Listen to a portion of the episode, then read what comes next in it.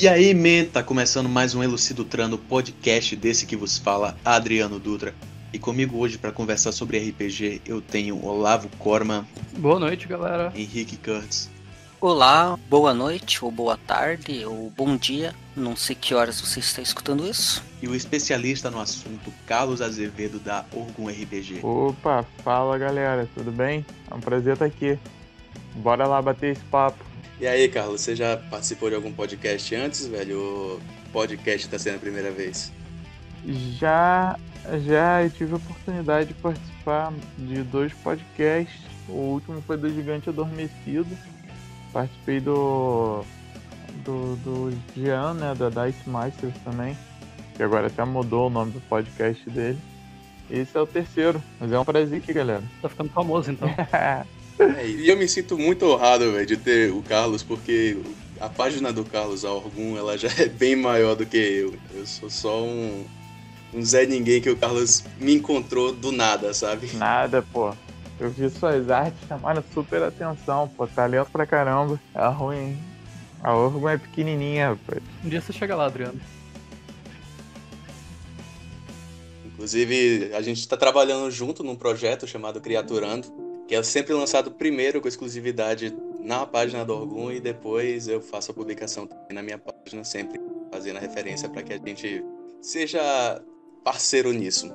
É isso, deu confere no É Criaturando. A primeira arte que a gente fez foi sobre kobolds. Isso aí. Que massa. Dá confere depois. Eu, eu acho que eu vi essa arte. Eu acho que eu vi. Eu acho que eu vi ela. Ela tá bem da hora. Abri o Instagram aqui. Tá? Mas me diga uma coisa aí, Carlos. É, que, que te levou a criar uma página sobre RPG para começar assim? Cara, então, eu jogo RPG desde sempre, assim, basicamente.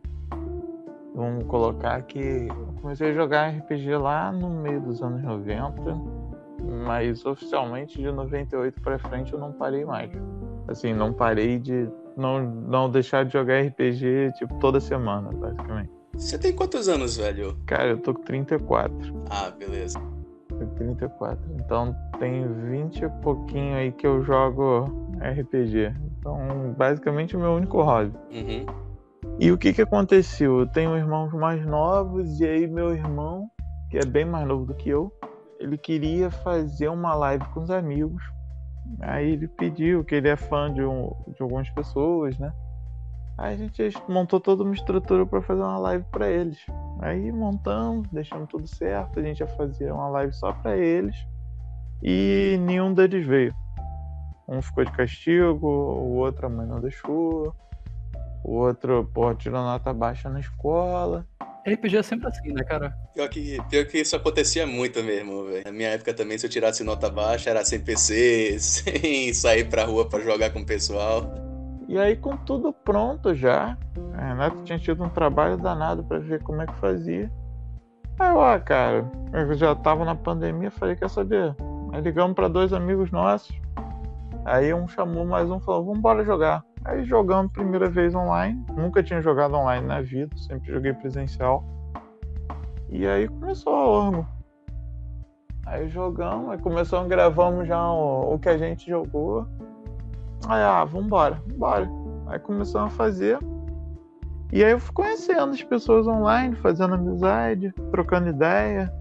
E aí nisso aí já vão sete meses. Tem sete meses que a Orgon tá rodando. E o nome, velho, veio de onde, afinal de contas? Orgon é Orgon e não Orgun, nem órgão, nem Ogum. Todo mundo confunde o nome. Hum, eu jurava que era órgão, órgão. eu sempre falei órgão. É. Já falaram órgão. Órgão de rim, fígado. Até isso eu perguntar. Mas o que que acontece? Orgon é o meu cenário de RPG. É um cenário que eu escrevi lá em 2002. A última vez que eu joguei foi 2004. Massa. E é um cenário que mais pra frente vocês devem conhecer, porque eu tô adaptando ele para poder mais pra frente lançar esse material. Vamos ver aí como é que vai, como é que as coisas vão correr. Mas é o meu cenário autoral. Ah, na época ele era três caderninhos de 10 matérias escrito à mão. Aí é foda. Agora ele tá ficando digital. E você pretende lançar isso pagando? Pretende ser de graça mesmo? Porque querendo ou não, o pessoal ganha muito dinheiro, né? Fabricando material para RPG. Cara, então, eu tenho tido. Eu tenho tido contato com algumas editoras, cara. Assim, graças a Deus tem sido um momento legal. Na verdade, a gente tá trabalhando em suplemento também, né? Dois já vão sair agora para um editor e tem outros dois que eu tô, tô escrevendo. Na verdade, ganhar muito dinheiro o pessoal não ganha, não. Por incrível que pareça, apesar de você pensar assim, ah, pô, você olha um, um financiamento gigante desse, tipo, e você olha os financiamentos pequenos, muito dinheiro o pessoal não ganha, não. Mas, mas prefere ter algum material de graça e quem sabe vai ter algum material aí pago. Vamos ver. É, o mercado interno Tipo, tipo é, na real, para quase qualquer produção nacional, não só tipo RPG, é bem complicado, né? Parte em geral é bem complicado. Ah, cara, mas você tá dizendo com relação a vender no Brasil, no caso, né? Se você fizer uma adaptação para inglês, botar no, no site gringo, que é Fiverr da vida, o cara consegue tirar uma grana. Até considerando o valor do dólar que tá altíssimo. Sim, sim, sim. Não, sim. Falando aqui no mercado interno, né? Eu não diria nem arte, velho, mas eu diria tudo que é conteúdo brasileiro, a gente tende a dar mais uma desvalorizada, né? Tipo, eu vejo que se tratando justamente de RPG, a galera chega e você fala, bora jogar um RPG? Bora, você vai jogar o quê? D&D ou Pathfinder? Você fica, porra, eu queria, sei lá, jogar um Tormenta, tá ligado, velho? Os caras, não, bora jogar um sistema grande. Jogar um Tormenta é tipo um 3DT, eu me lembro bastante de jogando 3DT, que era bem da hora na época. Ele era até bem baratinho e fácil de achar, assim, mas pouca gente jogava. Não. Aí eu vou protestar porque eu detesto 3DT, mas. Cara, as regras não funcionam, não funcionam nem um pouco. Eu nunca joguei 3DT. Eu, eu sei que a galera fala que o pessoal usa muito para jogar anime, né? Se o cara quer jogar um Pokémon da vida, um Dragon Ball, eles usam 3DT. Ah, então. Que na verdade, o 3DT ele é o descendente de um jogo chamado Defensores de Tóquio, que era a primeira edição. Depois vem o Defensores de Tóquio, segunda edição, e depois o 3DT. Não é que a galera use para jogar anime. O Defensores de Tóquio, como o nome diz, ele foi, começou como um RPG para você jogar Tokusatsu. Ele era um RPG de comédia que ele trazia os NPCs, tipo boneco de massa. Ele tinha um, a primeira aventura, ela tinha um enredo que imitava um episódio de Tokusatsu para quem nunca jogou. Era tipo, vinha um monstro, vinha os bonecos bucha de canhão, vinha um monstro, ficava gigante, se destruía a cidade, mas no final você salvava a cidade mesmo que você tenha destruído mais que o monstro. É e, isso. E ele foi evoluindo até chegar ao 3DT. Então ele é um sistema com a proposta de ser overpower para representar anime. Tanto que o, o DT é Defensores de Tóquio. Então, assim, ele é feito para ser over, ele é feito, lógico que sim, tinha o Fotin, que era um cenário sério, tinha outras adaptações. Dentro do próprio 3D ele tinha umas linhas de jogos que infelizmente hoje em dia você quase não vê. Mas hoje em dia até tem, tem Espada da Galáxia, tem não sei o que, mas mesmo assim ele é pra linha de anime. Então tanto que o Tormenta Alpha ele é separado do Tormenta RPG, que agora é o Tormenta 20. E são jogos separados com algumas diferenças entre si, mesmo no contexto geral. Porque ele é feito para onde o Tormenta nasceu, né? O Holy Avenger. Então, a ideia é essa. E assim, sobre o RPG nacional, cara, a gente está num momento de florescimento maravilhoso já tiveram várias ondas da RPG Nacional, mas agora, com financiamento coletivo, a gente está no melhor momento da RPG Nacional, na minha opinião, pelo menos dos anos 90 para cá, é o melhor momento, assim. Tá vendo a época áurea. Sim, sim. Até porque o Tormenta é muito grande, né? É uma diferença bem grande. É, tipo, eu não falo nem só isso. Ele decretou um pouco mais isso, mas o próprio Tormenta até a, É, tipo, as ilustrações, a estética dele, o jeito que é formado as classes, ele tinha muito mais a pegada de anime medieval do que, que o que a gente estava acostumado com séries, filmes medievais, até tipo a literatura, né? O Tormento, ele pegou um pouco mais disso, né? É, inclusive, você disse aí que Tormenta ele foi meio que baseado também no 3DT, o que explica, né? Porque no Tormenta, pelo menos é, algumas versões, não sei se o 20 ele mantém, mas quando eu conheci o Tormenta, eu percebi que ele era muito mais personagens overpower no nível 1 do que um D&D da vida. Até porque D&D 5 ainda não tinha sido nem lançado quando o Tormenta saiu, né? Uhum, uhum, né? Então, o Tormenta tinha uma linha antigamente chamada Tormenta Daemon. Não sei quem de vocês aqui jogou o sistema Daemon, que foi porra, porta de entrada para muita gente no RPG também. É, ele é bem genérico, então dá pra usar também. Não, então, o Tormento da Mão é bem antigo, ele é de 95, 90, 95, se eu não me engano. 95 ou 98. Então, o Tormenta Daemon, se você pegar o livro, até tem a última edição que saiu aqui em casa, que eu acho que é de 99 ele tem um visual completamente diferente do Tormenta RPG e completamente dif diferente do Tormenta 3D porque o Daemon é uma ambientação mais sóbria. Mas o Tormenta que veio do 3D que é o, os primeiros manuais de Tormenta são todos em 3D Antigamente a Dragão Brasil ela trazia tudo em, em GURPS, Storyteller e 3DT, basicamente. Toda adaptação ela vinha em três sistemas. E era muito legal, assim. E ela era, não eram propostas diferentes, o jogo era levado em camadas diferentes e o Tormenta ele foi desenvolvendo Tormenta 3.5, Tormenta RPG e até o, o Tormenta caralho, o, esse último Tormenta agora, ele ainda tem, bebe muito do anime. O Tormenta 20 ainda bebe muito do anime, porque é a característica do cenário. Agora até reduziu muito, eu não sei se vocês notaram. As classes orientais saíram. É, tipo, mas ao mesmo tempo que as classes mais tipo, orientais sumiram, mas é, vê que tem umas personalizações ali principalmente em cima do é, guerreiro, que é basicamente um guerreiro de anime, assim, com golpes especiais e tudo mais, né? Sim, sim. Mas é porque é a característica do cenário. É a característica do cenário. É, sim. É, é questão de seguinte, é uma pro, é a proposta do jogo. Tipo, Pathfinder tem uma, Pathfinder 2 tem outra, D&D quinta tem uma. Cada, cada jogo tem uma proposta.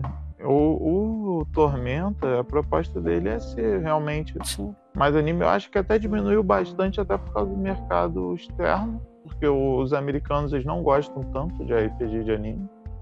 E eu acho que o Tormenta logo logo vai estar lá fora e vai conseguir um espaço, porque o, o TRPG já tinha um espaço em fóruns lá fora, você já encontrava às vezes as pessoas comentando como uma variante do D20, entendeu? Tem vários fóruns, já tem uma galera lá fora que tá de olho no Tormenta desde quando saiu o Victory, que foi um quadrinho um quadrinho nacional baseado em Tormenta que fez muito sucesso lá fora.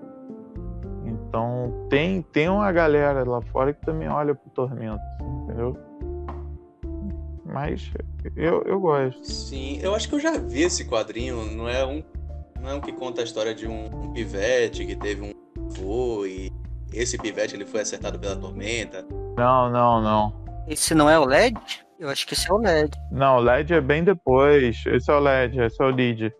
O, o Vic é o, é o quadrinho onde a última semideusa de Arton desperta no mundo real depois de Arthur ter sido destruído. Antigão, coisa, coisa de gente velha. Tem muito. Tem muito tempo. É isso, velho. Você falando comigo aqui, velho, eu me sinto até um, um, menino, tá ligado? Porque eu tenho 25. Sou nove anos mais novo que você. É, imagina eu, eu tenho 19. É, tipo, apesar da minha idade não tá tão longe da do Carlos, mas eu comecei a jogar tipo RPG muito é muito depois eu já tava na faculdade quando eu comecei a jogar tipo RPG. Porra, tá aí, velho. Como é que vocês começaram a jogar, velho, RPG? Qual foi o primeiro sistema que vocês encontraram? Tá? Me digam aí. Pior é que o meu primeiro sistema acho que foi 3DT mesmo. Eu conheci D&D 3.5 antes, mas o primeiro que eu joguei de fato e peguei assim para estudar foi 3DT. E era algo que eu queria comentar sobre ele. Que milagre, né, velho? Você começou pelo sistema que você odiava. exato. Mas não é sempre assim, não sei. Eu sempre tive essa impressão de que, tipo, a gente começa pelo sistema e daí a gente cresce para não gostar mais dele e procurar coisas melhores. Mas não sei se é assim pra, pra todo mundo. Acho que tem gente que acaba ficando mais nostálgica mesmo, né? Mas vocês estavam falando do 3DT e tal, que ele tem essa proposta de ser mais anime, mais tokusatsu mesmo. Eu entendo essa proposta, foi uma das coisas que chamou a minha atenção para ele no começo. Eu não acho, porém, que ele cumpra essa proposta muito bem. Eu acho que hoje em dia a gente já tem outros sistemas, na real, tanto lá fora quanto aqui no Brasil, que cumprem essa proposta bem melhor. Por exemplo, eu usaria o Fate hoje em dia se eu quisesse jogar um RPG com essa vibe mais de anime, que é um sistema gringo e tem regras muito mais modernas. Eu acho que o 3DT ele ainda está muito dentro desse fantasma das regras do D&D e de outros sistemas antigos. Uhum. Então, você, você quando nasceu, eu já jogava o de, 20, de 25. É, não, tipo, mas eu sei que hoje tem mais sistemas e coisa, mas eu acho que também tem muito uma questão de época e acesso, né? Tipo, até acho que um. Até quando eu comecei, tipo, a jogar, a gente tinha muito pouco acesso a coisas de RPG. Ou eles eram muito nichados, assim, né? Ah, sim. Também. E foi o que me levou pro 3DT. Era um dos mais acessíveis, tanto para se aprender, as regras eram bem fáceis, mas também era um lance que quase todo mundo conhecia. Apesar de não estar muito bem que isso. E você, Carlos? Você começou com qual? É. Cara, o meu primeiro contato com RPG foi com a caixa preta da Grow. Isso aí, é, acho que é 93. Eu não sabia que era RPG. Como assim, a velho? caixa preta da Grow era o D&D antigão, só que ninguém sabia exatamente o que, que era. Então eu vou colocar assim como primeiro contato. Depois veio Lobisomem, primeira edição uma Xerox em inglês, na época que eu não sabia nada de inglês, e uma galera mais velha falaram, sai daqui menino, isso não é para você. Depois eu fui pro Vampiro, aí pode colocar aqui em 95, aí foi indo. Eu, basicamente eu passei por quase qualquer sistema antigo que você pensar, assim. No, hoje em dia tem muito sistema novo, então tem muita coisa que eu não conheço, mas os sistemas antigos eu joguei basicamente qualquer coisa, desde jogar RPG sem sistema com pedra, papel e tesoura, até live, é, até a live. E assim, cara, eu, eu em relação 3D IT, Daemon, RPG Nacional, o que que eu falo? Eu sou de, um, sou de uma cidade do interior, aonde não tem livraria até hoje. Morei no Rio, voltei para Angra. E cara, era impossível você conseguir um livro. Eu sou da geração Xerox, onde cinco ou seis pessoas rachavam a Xerox de um livro e na cidade tinham várias Xerox do mesmo livro até esse livro perder a capa. Então, nos anos 90, quando apareceu o 3D e o Diamond, foram dois sistemas nacionais que o preço era completamente diferente Vamos colocar enquanto um RPG gringo custava 50 reais, no caso de um D&D custava 98 reais. Quando, por exemplo, o 3.5 ela foi lançada aqui a 98 reais e ela parou de ser impressa a 98 reais. Ela nunca mudou de preço. Um vampiro da Devir era 50, 50 reais e foi 50 reais e acabar. E você pegava um livro, cara, de 9 reais na banco. O primeiro manual 3D ele foi um brinde. E tiveram vários outros sistemas que foram vendidos em banca, distribuídos em bancas que não vingaram, igual Sirius, que nego não deve nem saber o que, que é a ópera também. É isso. Na verdade, o pessoal hoje em dia não deve nem saber nem o que é banca, né? é, hoje em dia nem, nem banca sabe. E assim, a gente não tinha internet, e quando a internet surgiu, ela começou a popularizar para a pessoa comum. Cara, era depois de meia-noite às seis e não tinha essa, essa parada do PDF igual tem hoje. Porque, lógico, o PDF ele foi uma parada que as pessoas começaram a ter acesso a coisas que elas não tinham. Eu lembro a primeira vez que eu peguei o Bestiário 2 do D&D 3.5. Isso deve ter sido lá para 2000, 2005, 2004. Pô, foi muitos, muitos, muitos anos depois do lançamento. Então, assim, o acesso ao RPG ele era muito pouco e as revistas, cara, tinham um, um papel absurdamente importante e tinha evento para poder vender RPG, por exemplo. Aqui em Acre não tinha, às vezes tinha um evento uma vez por ano que vinham algumas pessoas, quase cacheiro viajante, para vender RPG na cidade. Entendeu? E era uma parada super mal vista. E teve um assassinato em Minas Ah, que fez um caça-bruxas que não tinha nada a ver com RPG, Sim. mas que mudou a forma como o RPG funcionava. Então, assim, essa parada dos sistemas, cara, os sistemas nacionais, eles são de extrema importância. E, assim, apesar dessa questão de falar, ah, fica na sombra, cara, eu não vejo o 3DT como nada parecido com o D20 System. O, o 3DT ele é um sistema plug and play, cara. Você podia fazer um personagem de três pontos, que você fazia cinco, era 3, 5, 7, 12 era muito rápido de fazer. Era muito, muito. Pô, quero jogar qualquer coisa. Cinco minutos você tava jogando. Tem essa vantagem também. O objetivo dele era para ser uma parada, pô, vamos sentar, vamos jogar. Entendeu? Então eu acho que, cara, são sistemas. O Diamond também era completamente diferente. O Diamond, porra, era um sistema robusto igual o GURP, só que muito mais simples, sabe? Entendo. E vários outros sisteminhas. E hoje em dia eu vejo, cara, hoje em dia eu converso com o pessoal do financiamento, dos sistemas que estão saindo, com os autores nacionais. A gente tem tido muito contato, tem tido a oportunidade de conhecer muita gente. E com a galera mais antiga, que é da minha época, tem uma galera mais velha também e, pô, você vê que hoje em dia a gente tá num momento, assim, maravilhoso. E tem muita coisa nacional boa, cara. Muito, muito sistema nacional bom. Eu sou meio entusiasta, assim.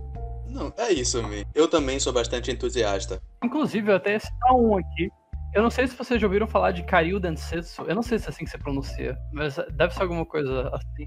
Ele é um, ele é um sistema nacional focado em anime também. Como é que se escreve isso Hum. aí, velho?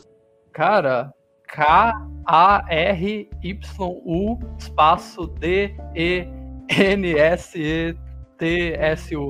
Karyu Densetsu. Soletrando, tá ligado?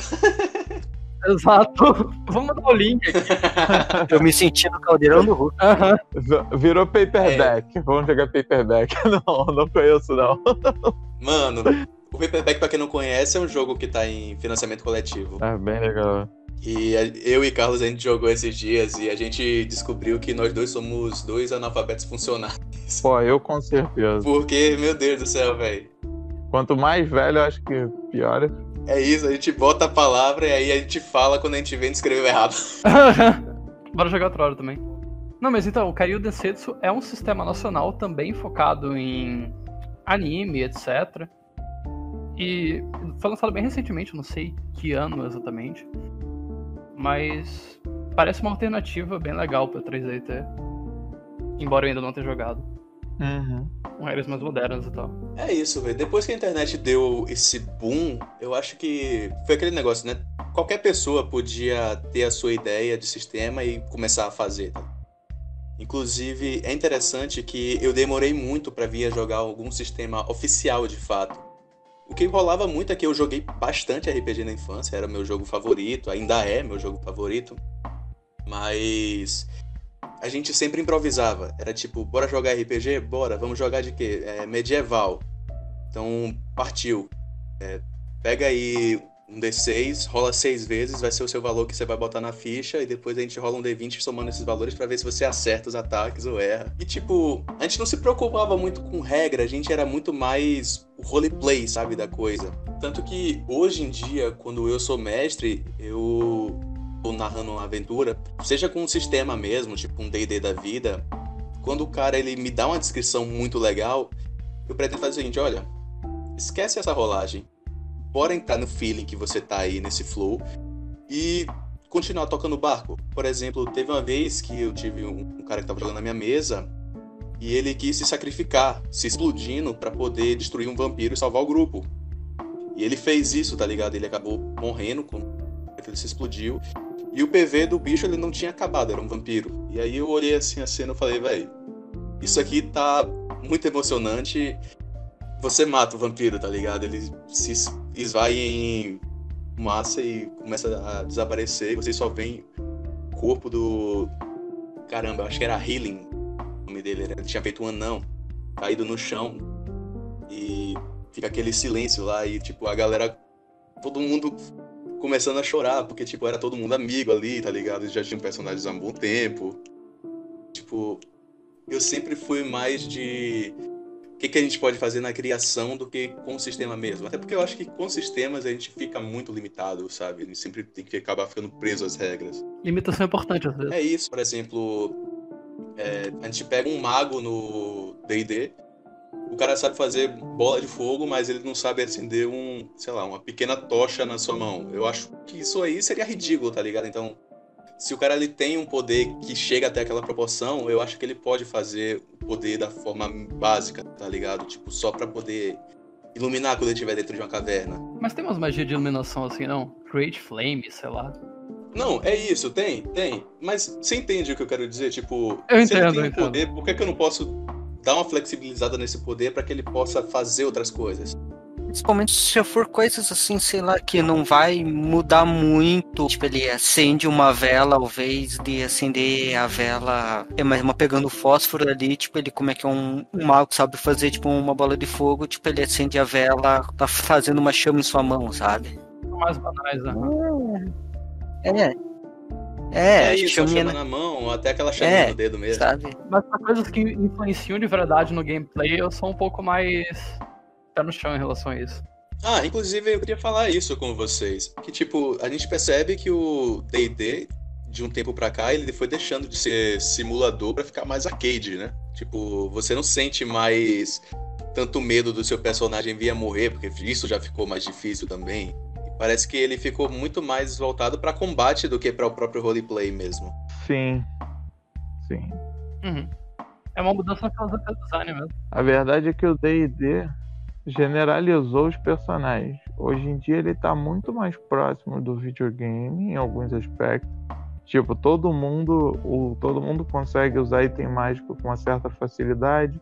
Todo mundo tem os efeitos especiais. Quase você consegue acesso a. Todo mundo é genérico, todo mundo faz tudo. Quando no início lá, quando o D&D surgiu, tudo era muito específico. Tipo, isso é só de fulano. Ponto. É, eu, eu lembro disso, que tipo, se um guerreiro pegasse um cajado, beleza, você vai fazer o que com o cajado? Você não é um mago, você não sabe fazer nada disso. Larga esse negócio no chão e vai embora, tá ligado? Sim. É, basicamente. E eu acho que tem. faz falta essa. Essa você não pode fazer dentro de certos modos.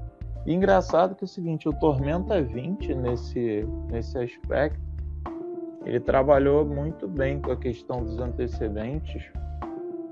E ele conseguiu te tornar assim, variado. Você consegue fazer umas variações muito boas. Mesmo, mas eu acho que ele ainda respeita mais a questão da classe do que a quinta edição. Eu achei, eu, eu achei melhor do que a quinta edição. Sendo sincero assim. É, tipo, mas a quinta tipo, edição, tipo, mas eu percebi que, tipo assim, é, é uma coisa que eu acho legal, porque eu gosto dessa coisa um pouco mais aberto, né? Mas dá pra sentir, tipo, aquela falta que tá, tipo, que a quinta tipo, edição já é, nem classe tem mais função, né? Tipo, Tipo, você consegue ser furtivo com o guerreiro, você consegue é, causar dano físico com o mago, sabe? E, e várias coisas assim, né? Eu percebi isso bastante é, na quinta edição, né? É meio que. né? Sim. Inclusive você vê nas raças, né? Porque tipo, as raças não ganham limitações no 5. As raças elas estão sempre ganhando a mais. Elas nunca. Benefícios só. É, elas só ganham benefícios, eles não têm punição. É tipo, o DD a quinta tipo edição tirou até a punição da tipo envenenamento. Do que é algo que quase não causa efeito em combate. Em... Esse sistema de progressão automático é ruim, entendeu? Tipo, todo mundo vai ganhar a mesma coisa em todas as perícias. O sistema de proficiência, na minha opinião, é muito ruim. É, o envenenamento, se eu não me engano agora, ele só dá uma desvantagem e fica por isso mesmo. O cara não morre envenenado, de fato. Vocês jogaram Pathfinder 2? Eu tô muito curioso pra jogar. Eu vi stream só. É, que assim, o, o Pathfinder, ele foi o, o sopro de ar fresco para quem não queria ir pra quarta edição. Não sei se quando a quarta edição saiu e todo mundo torceu o nariz, a Paizo que imprimia e fazia produto para D&D, fazia imprimia a própria revista Dragon lá fora, uhum. já tinha um know-how gigantesco, ela pegou tudo que estava errado no 3.5, melhorou e falou, ó, meu irmão, tem um jogo aqui para vocês, tô testando ele há 10 anos, falando isso aqui. O Pathfinder superou o D&D, durante quase uma década ele vendeu mais. Aí, quando a quinta edição explodiu, eles ainda ficaram ali naquela briga, né? Vai, não vai, vai, não vai. Que na verdade a quinta edição explodiu, na minha opinião, por causa do Critical Role. O grande responsável do, do boom é o Critical Role por quando eles abraçaram a quinta edição. Aí eles fizeram o Pathfinder 2. O Pathfinder 2, ele ficou. Ele não agradou tanto o pessoal que gosta do Pathfinder 1 e ele é bem diferente da quinta edição em alguns aspectos, mas cara, lá você consegue, na minha opinião, assim, você consegue customizar o seu personagem numa escala mais ampla do que o da do que a quinta edição, porque você customiza, ele Sim, tirou o conceito de raça, né? E colocou ancestralidade, que é basicamente a mesma coisa, só que dentro daquilo ali você deixou de receber o genérico, tipo Todo elfo da floresta é. ganha isso. Todo elfo, sabe, faz a mesma coisa. Todo guerreiro faz. Lá não, você vai dentro.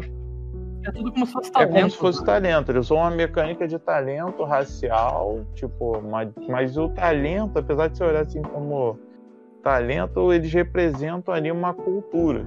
Então você vai seguindo num caminho. Uhum e ele te permite uma gama de customização absurdamente grande. E ao mesmo tempo você ainda tem a característica do seguinte, meu irmão, eu faço isso por causa disso, aquilo ali eu não sei fazer. Entendeu? É de forma temática e tem a parte de customização. Tipo, concilia as duas coisas. É, então você tem ali um limite do que você pode fazer.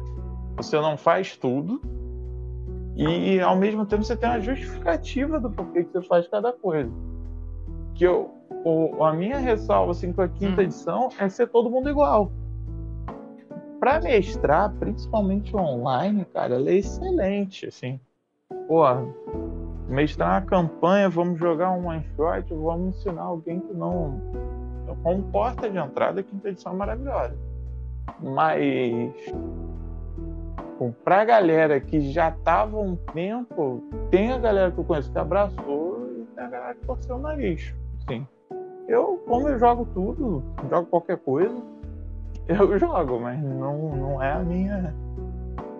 Eu prefiro o Pathfinder 2. Eu tenho, eu tenho os dois aqui em casa, sim. Eu prefiro Pathfinder 2 do que a quinta edição. Eu tenho Tormenta 20 também. Assim, Tormenta 20 eu gostei muito. Eu achei que ficou bem legal. E eu achei que o Tormenta 20, em algumas mecânicas, é melhor do que a quinta edição também. É, tipo, eu dei essa bracetinha mas na quinta expedição, né? É, tipo, até por conta de, de, de, ultimamente eu tô mesclando praticamente online só, só, mas eu mas eu tenho Tormenta 20 aqui e eu só tô querendo uma tipo oportunidade para jogar, tipo, ou mesclar. Ainda não, tipo, achei um grupo, né? A pandemia foi, foi um boom pro RPG, assim. Pandemia foi a grande, o grande alavancador. Engraçado, você puxou pandemia aí, velho. Tipo, eu acho que a pandemia mudou muito também, né, velho, o cenário do RPG. Porque a gente não podia mais encontrar a galera para jogar numa mesa. Uhum. Mas assim, eu não sei até que ponto mudou, porque essa já era uma tendência de que já tava vindo bem de antes. Tipo, 2016 para cá, cada vez você tem tido mais stream de RPG e tal. Eu acho que a pandemia só intensificou, tá ligado? É, tipo, mas eu eu tenho notado isso tipo, até tipo por mim mesmo. Há quase dois anos que eu basicamente só mesclo tipo online. E mesmo com é, pessoas que é uma da minha cidade, tipo, amigo próximo, e a gente, gente basicamente mescla tipo online. E a gente basicamente joga tipo online. O próprio D&D é um sistema que é muito melhor de jogar online do que fisicamente, eu diria. Uhum, é. Porque você não tem essa complicação de miniatura, de mapa. É só botar tudo ali no computador e pronto. Cara, eu só usei grid agora. eu nunca tinha usado grid na minha vida. É que vamos dizer também é que o D&D, tipo, ele de certa forma ele é mais customizado nas plataformas online, é muito fácil você tipo encontrar uma plataforma online que tem o D&D ali tudo certinho já, né? E que você faz tudo com um clique, né? uhum. né? É, o, o Roll20 realmente ajudou bastante. Cara, assim, eu sempre narrei presencial, eu só comecei a narrar online por causa da pandemia. E eu nunca imaginei jogar online RPG. Apesar de que eu tenho Firecast. Não sei se vocês conhecem o RPG Firecast, um programa nacional, tipo um Roll20 Conheço. Detesto, mas conheço. É, é justamente o qual que eu uso pra mesclar. É o Firecast. Então, eu tenho Firecast, cara, há uns 7 ou 8 anos já. E eu era voyeur de RPG no Firecast. Assim, tem umas mesas que eu acompanho do Firecast há anos. Mas eu não. Mas eu nunca cheguei a jogar no Firecast. E eu comecei a jogar e narrar online agora com a Orgon. A Orgon foi minha porta para jogar online. Mas, pô, por mais que eu tenha já me adaptado, nas primeiras vezes eu estranhei muito. Cara, presencial é diferente. Assim, eu jogo presencial ainda. E basicamente online é mais para Orgon mesmo. Mas presencial é diferente.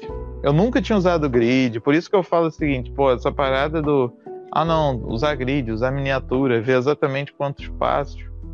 Cara, eu joguei muito storyteller e a gente nunca, nunca foi do tipo que questiona essa coisa. Você diz, o mestre diz se dá ou não, se vai ou não, se alcança ou não. E, ok, você narra, você descreve, mas a palavra final é dele. Essa parada de ficar calculando três passos para cima, dois passos para o lado, um pulinho para ver se alcança, entendeu? Nunca, nunca teve não, mas mas a pandemia deu um boom no RPG. Eu, inclusive, é o jeito que eu gosto também. E como tu falou, isso é muito uma coisa do RPG nacional, de não usar grid e tal. A gente não tem tanto acesso a esses, a esses recursos. Eu acho que por isso que a gente acaba focando mais no roleplay e tal também. Sim, sim. E são coisas que são legais, mas te castram. Ela te limita ali, né, cara? Quando você usa muito essas mecânicas. Quando eu comecei a jogar, velho, a gente não usava grid. A gente era só, tipo, imaginação e jogava, tá ligado? Tipo, você tá, eu tô perto ou tô longe? Você tá perto, beleza, dá pra atacar? Dá, então eu ataco. Uhum. Não tinha, ah, você precisa ter tantos metros para poder alcançar a pessoa. Corrida, por exemplo, era muito mais a descrição de como o cara tava correndo e a rolagem que ele tirava do que metragem. Sim, sim. Porque você perde muito tempo. A partir do tempo que você quer mecanizar tudo, cara, você perde um tempo, você perde o feeling da cena. Sim, com certeza é isso. Porque às vezes é uma regrinha específica, tipo. Uma coisa que eu não sei em DD até hoje é como fazer a manobra de agarrar, velho. Ah, nem eu. Tipo, eu quero agarrar uma coisa lá, como é que eu faço? O cara, vem, só rola aí como se fosse um ataque e vai, tá ligado, velho? Porque, tipo, o cara parar pra puxar o livro, pra ver a regra, pra ir atacar, aí já quebrou a cena, a, a música já saiu do, do momento. Isso é muito uma questão de estilo de jogo também, sabe? É, é, eu meio que decorei essa regra porque eu, um player meu quis fazer um bárbaro que, que eu acho que ele queria lutar tipo Wesley, né? Porque ele só agarrava o pessoal e jogava no chão. Pô, interessante, velho. Bom demais. Ele fez o Mauler. É, Bárbaro é ótimo pra isso, né? Na, na 3.5 eu tinha um Mauler, que era uma classe só pra isso. A classe de prestígio que o objetivo era agarrar os outros. É, tipo, mas eu acho que no D&D a Tasha trouxe um estilo de combate que é meio que só pra isso também, mas veio, eu acho que bem recentemente. É, então. Então, é do DD mesmo. Era, antigamente tinha uma classe de prestígio, que é outra mecânica que eu sinto falta. A classe de prestígio. Essa parada da especialização. No terceiro nível você escolhe o caminho que você vai seguir. Aí do nada eu decidi ser um arqueiro arcano. Ok, agora eu sou um arqueiro arcano. Entendeu? Isso aí pra mim não, não rola. Mas. Ah, É isso, tipo, o cara passou de nível, baixou uma luz azul no seu corpo, você tá mais forte, você tem isso agora. Blim! Então, antigamente a classe de prestígio, não sei pra quem, ou multiclasse, que é outra coisa que eu não, não que eu sou restritivo com a quinta edição, é que todo mundo quer ser multiclasse porque multiclasse comba. Ah, o maluco, ah, eu sou um paladino bruxo, porra. Ah, eu sou eu não sei o que bruxo. Mas assim, mas qual é a parada? É porque a mecânica te permite isso. É, tipo, a mecânica permite, mas eu sempre gosto de sentar com o jogador e falar assim: ah, você quer fazer multiclasse? Então conta a história do teu personagem pra ver se faz sentido. Né? Eu sempre faço isso. Não, sim, sim.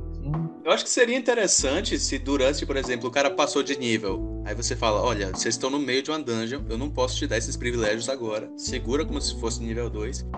Terminou, saiu da dungeon, eu vou dar um skip time. Nesse tempo você foi pra um lugar e você treinou e você voltou com isso. Eu acho que fica muito melhor do que realmente essa. Não, mas isso, isso sempre foi assim. Isso sempre, assim, pelo menos a, a gente sempre fez assim. Por exemplo, você quer comprar uma parada que é muito diferente do que você tá fazendo, você precisa buscar alguém que te ensine isso, você precisa ir a algum lugar. Isso pode ser interpretado ou não, às vezes era interpretado. Às vezes você tinha uma busca, o cara queria comprar uma classe de prestígio, cara, ó, eu quero comprar discípulo do dragão. Aí o cara falava no nível 1. Quando chegar no nível 5, eu quero ser discípulo do dragão, que é o meu foco, eu sou um feiticeiro, e tal. Então, o que, que o narrador fazia? Ele já ia introduzindo alguns elementos ao longo da história para que aquilo ali fosse um processo natural, entendeu? Então, Ele descobre que existe alguma coisa, ele vai buscando, ele começa. a- Isso desde o nível 1, você sabia qual era o rumo que o cara queria tomar e você ia levando. E aí, quando a coisa acontecia, você podia dar um, um tempo, você podia. Porque assim, eu nunca joguei. Eu tenho uma campanha que dura 15 Caralho. anos já. Meu Deus, velho, é uma vida, né? É a campanha que tá rolando há 15 anos. É. São, eu não ia atacar, não. são, Me fudendo. eu, isso não é a única. Eu tenho uma com 10, eu tenho uma com 9. As campanhas todas duram muito tempo. E essa de 15 anos está no nível 20. 20. Não 21, 22, 23, está no nível 20. Uhum. Porque depois de tanto tempo você consegue chegar, né? Passam sessões e sessões sem ter uma luta. Não, jogando 3, 4 vezes na semana. Entendeu? Jogando 3, 4 vezes na semana, jogando sessão de 4, 5 horas. Entendeu? E tá no nível 20. Aí, pô, você. Isso porque a gente premia com experiência, a gente faz as paradas, só que tem que ter uma coerência. Aí o, o cara quer brincar, jogar DD, Power Ranger. Eu acordei e tem um monstro. Monstro tá ali. Eu acordei tem outro monstro. O monstro tá aqui. Fala, cara, meu irmão, como é que a civilização progrediu? Com tudo sendo atacado todo tempo. Pô, então- Todo dia. todo dia, sabe? Qual é o monstro do dia? O monstro do dia é esse. E fora isso que é o seguinte, nessa campanha que tá rolando isso, já passaram 70 anos. Então quem era É isso. humano já foi, quem era elfo ainda tá lá. Aí às vezes você tá com o neto do cara, você tá com o filho do cara na campanha. Então já passaram gerações, passaram 70 anos de cenário. Eu imagino, velho, Eu imagino, porque querendo ou não, aquele negócio, em um ano a gente já muda muito, sabe? A gente termina o ano de uma forma completamente diferente de como a gente era no começo. Então, eu imagino 15 anos, como a personalidade de cada um de vocês que tá jogando mudou e como isso deve ter afetado os personagens. Não, os personagens cresceram. É, o cara nem vai ter saco de manter o mesmo personagem. Eu, pelo menos, não teria. Não, tem, tem personagens que estão. Pô, cara, é, é, muito legal você ter décadas assim com personagem. A gente tem alguns. Fala assim, tem umas quatro ou cinco campanhas que tem quase a cidade. Porque a gente joga vários jogos. Então, tem alguns personagens que são, pô, quase um amigo que você conhece. Você sabe o que eles gostam de comer, você sabe, tem piada referente a eles, tem música, você sabe tudo, pô, isso aí tem a ver com fulano. Aí quem é de fora acha assim, cara, isso é esquizofrenia. Mas. Talvez seja um pouco, né? Normal. Para os jogadores, cara. Não, talvez, mas assim, tem, tem personagens, cara, que estão aí há muito tempo. Tem um personagem que meu, que ele tá até hoje, mas ele é muito anterior a isso. O meu segundo personagem, ele ainda existe. Entendeu? O único personagem que nunca voltou é o primeiro. Meu primeiro personagem, eu só joguei com ele três anos. Foi minha primeira campanha de vampiro. Ele não morreu. A campanha assim, a crônica acabou, porque a mesa acabou. Mas eu joguei três anos com o mesmo personagem. Sim eu já comecei nessa, nessa levada de campanha longa. Então, esse negócio de one shot que a gente faz, principalmente online, faz muito.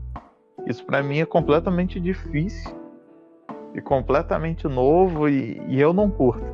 Assim, eu não, não curto uma ou outra, fica coisa, mas geralmente para mim tem que ser pelo menos umas três sessões, porque ali em três, quatro horas você não, não tem tempo de se desenvolver, entendeu? Por exemplo, a gente fez um one shot que foi muito legal agora com a Mutantes na companhia de teatro, foi no sábado. Que eles são um grupo de teatro que veio jogar RPG com a gente. E foi um one shot de 5 horas. Só que a gente passou duas semanas conversando sobre os personagens, eu conversando com cada jogador à parte, trocando algumas informações e coisas que nenhum deles sabiam. Então eu já tinha uma ideia legal de quem eram os personagens. Eles já tinham uma ideia de quem eram seus personagens. E nenhum dos personagens tinha ideia sobre o outro, tirando do, eh, assim, dois eram amigos, dois, dois eram irmãos e um não era nada. E eles caíram na sessão sem saber o que, que a sessão pretendia. Porque eu não, eu não narro com sessão zero, eu não te digo o que, que vai acontecer. Eu quero saber quem é você e eu vou te jogar numa situação. Isso para qualquer sessão online ou one shot, você vai cair na sessão assim. Caiu na sessão. Você precisa saber quem você é. Agora. Mas. Porque eu narro de improviso. Mas já rolou. Nem eu sei a sessão. Entendeu? Mas já rolou então, velho? Tipo, você eu, pedir não, isso, os caras vierem com uma um cara, um personagem que você nem imaginava que o cara poderia fazer um desse e isso quebrar um pouco o seu jogo? Não, hoje em dia não. Assim, quando eu era mais novo, sim. Hoje em dia não. Hoje em dia. Pô, eu narrei uma sessão de Kalimba no Casa Velha na terça-feira. Foi muito legal, por sinal. Eu não conhecia os jogadores, tirando o Pirraça, né, que é o autor do sistema, que ele me convidou para ir lá narrar. Eu não sabia com que eles iam jogar. Aí a gente meio que definiu na véspera que seria um, um místico, um personagem místico, um personagem que fosse rastreador e um guerreiro, mas não sabia nada. E na hora, 20 minutos antes, eu descobri que eu tinha uma personagem de 70 anos, que era mística, uma personagem de 30 anos, que era rastreadora, e um moleque de 13 anos, que era o guerreiro, que era a primeira vez que ele era o guerreiro, assim, tava se tornando um guerreiro. E eu tinha uma ideia, porque assim, eu falo, eu narro de improviso, mas eu, eu tenho uma ideia, tipo, ah, eu tenho alguma coisa que eu sei que aconteceu ou tá acontecendo, mas não tenho a menor ideia se vocês vão para lá ou não. Eu não cutuco o jogador igual cutuco cagado para falar, você tem que ir pra ali, você tem que ir pra ali. Se vocês decidirem ir completamente no caminho oposto, eu tenho que me virar eu não vou dar volta para que você vá para onde eu pensei. Eu tenho que mudar o jogo todo na hora. Isso aí, Por isso que eu narro de improviso, porque meus jogadores me ensinaram a nunca programar nada, que toda vez que eu programei, eles nunca fizeram nada do que, do que eu queria. então... Né? Sim, eu acho que isso acontece muito com o mestre, Não, né, é, velho? Tipo, é, o jogador, o jogador consegue fazer a proeza, velho, de ir pelo caminho diferente, velho. O mestre elaborou 99 possibilidades, não, o cara é vai na centésima. Que eu não programo. É por isso que eu não programo nada. Com essa, tipo, mas eu concordo com, mas com o Carlos. Eu hoje, mesmo eu eu mesclando pelo Firecast, montando um mapa, usando token, tipo, e essas coisas, lógico, que eu nunca me prendo, tipo, a isso, né? Uhum. Mas é mais mais para não ficar vendo aquela tela preta só, né? Sim. É... Eu, eu basicamente, eu na hora da sessão, nem, nem eu sei o que vai tipo, acontecer ali, né? A única coisa que eu faço, eu me preparo uma para conhecer o máximo possível os meus NPCs e o cenário que eles estão jogando, né? Ah, mas eu sei como é que é a cidade, eu sei como é que é os NPCs. É o resto é resto, né? O resto é o que vai acontecer. Então, nem, nem o NPC eu preparo mais, cara. Eu, hoje em dia eu só sei o contexto geral, porque cansou de. Eu começo um jogo, aí o cara, não, então eu queria ir não sei aonde. Não sei aonde, eu nem sabia que existia. Eu quero falar com não sei quem. Tá, apareceu. O que eu deixo hoje em dia é uma lista de nomes aberta. Usa o, o Feng, né, pra poder não, não, eu escrevo uma lista de nomes, tipo, sei lá, 60 nomes, masculinos e femininos, e deixo aberto.